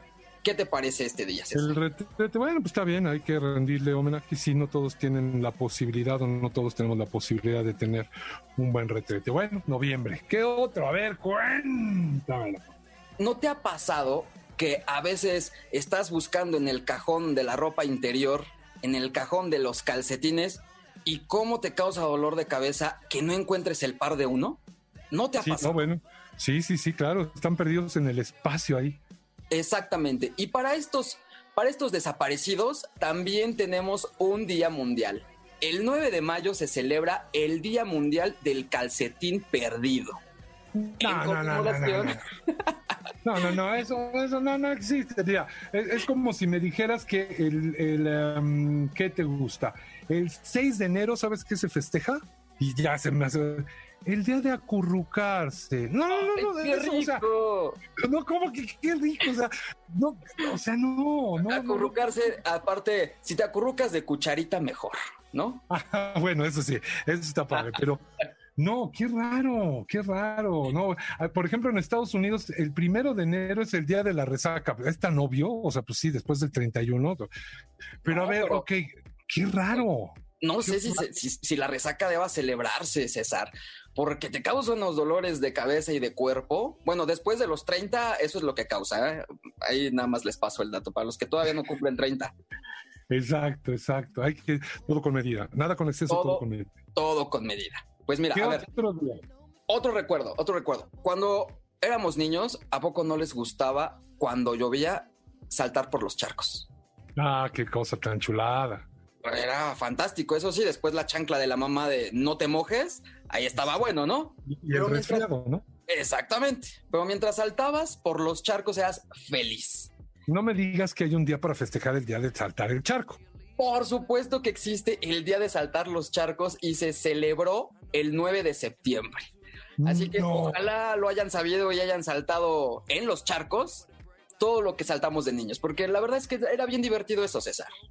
Ah, Eso sí, la verdad sí, pero fíjate, ya se- también se hizo muy común el- cuando viajas a Europa. Es que a- salté el charco, ¿no? Entonces, este, pues no, esta es otra cosa. Aquí sí No, se no. salta eh, el charco.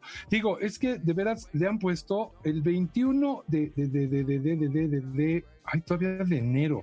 ¿Sabes qué se celebra? No, el, sí, el 21, el día de tomarte una selfie en el museo. ¿Sabes? Ya es muy ridículo eso. No, no puedes, o sea, festejar eso.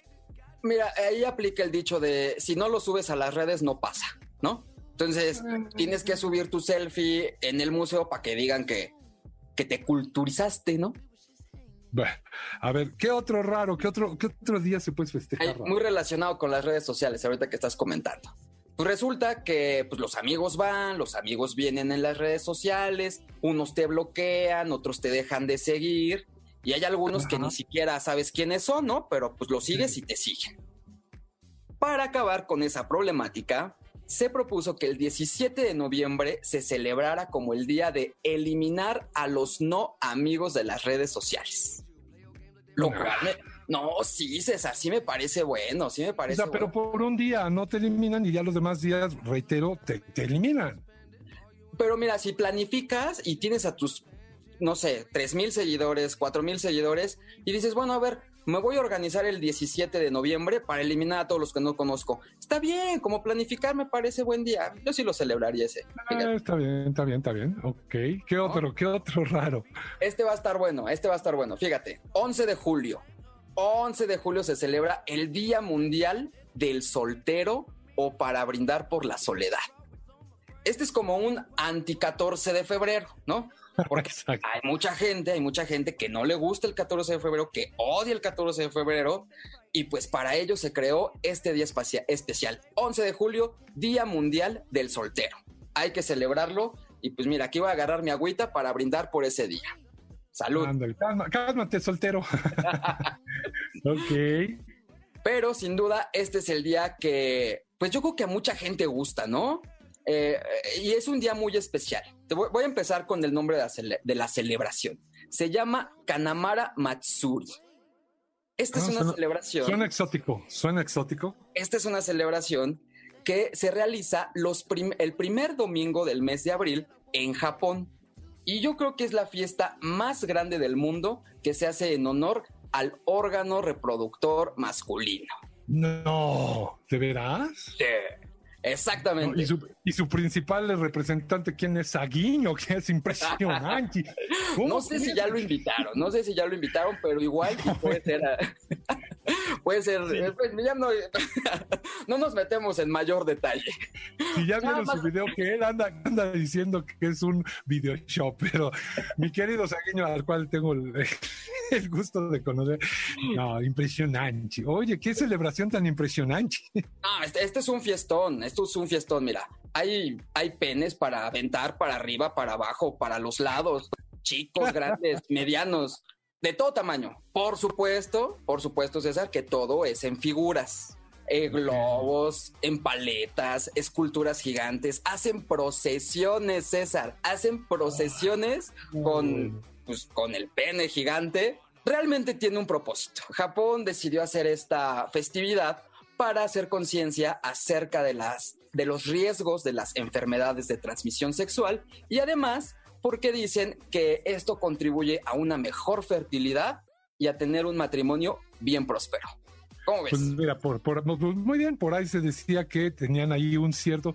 Los, los orientales tienen como ciertos complejos, ¿no? Ya ves que todos sus animes y todas sus caricaturas dibujan, se dibujan con los ojos grandes, porque dicen que no les gustan sus ojos rasgados y todo este rollo. Tienen muchas, muchos complejos. Yo creí que también se dice que ciertos orientales, no todos, pues les falta. es- son. eh, eh, viven cerca, no viven lejos, entonces pues andan ahí haciendo la, el pendejo ahí al, al falo, ¿no? Hay unos videos, Oiga, pues- hay unos videos en YouTube, perdón, rapidísimo, hay unos videos en YouTube donde pueden ver esta celebración. Se van a divertir, van a ver. Y bueno, pues hoy le digo que 17 de octubre del 2020 eh, se celebran dos cosas, el día de limpiar tu escritorio o tu computadora o tu laptop. Y aquí sí yo creo que voy a hablar de a varios.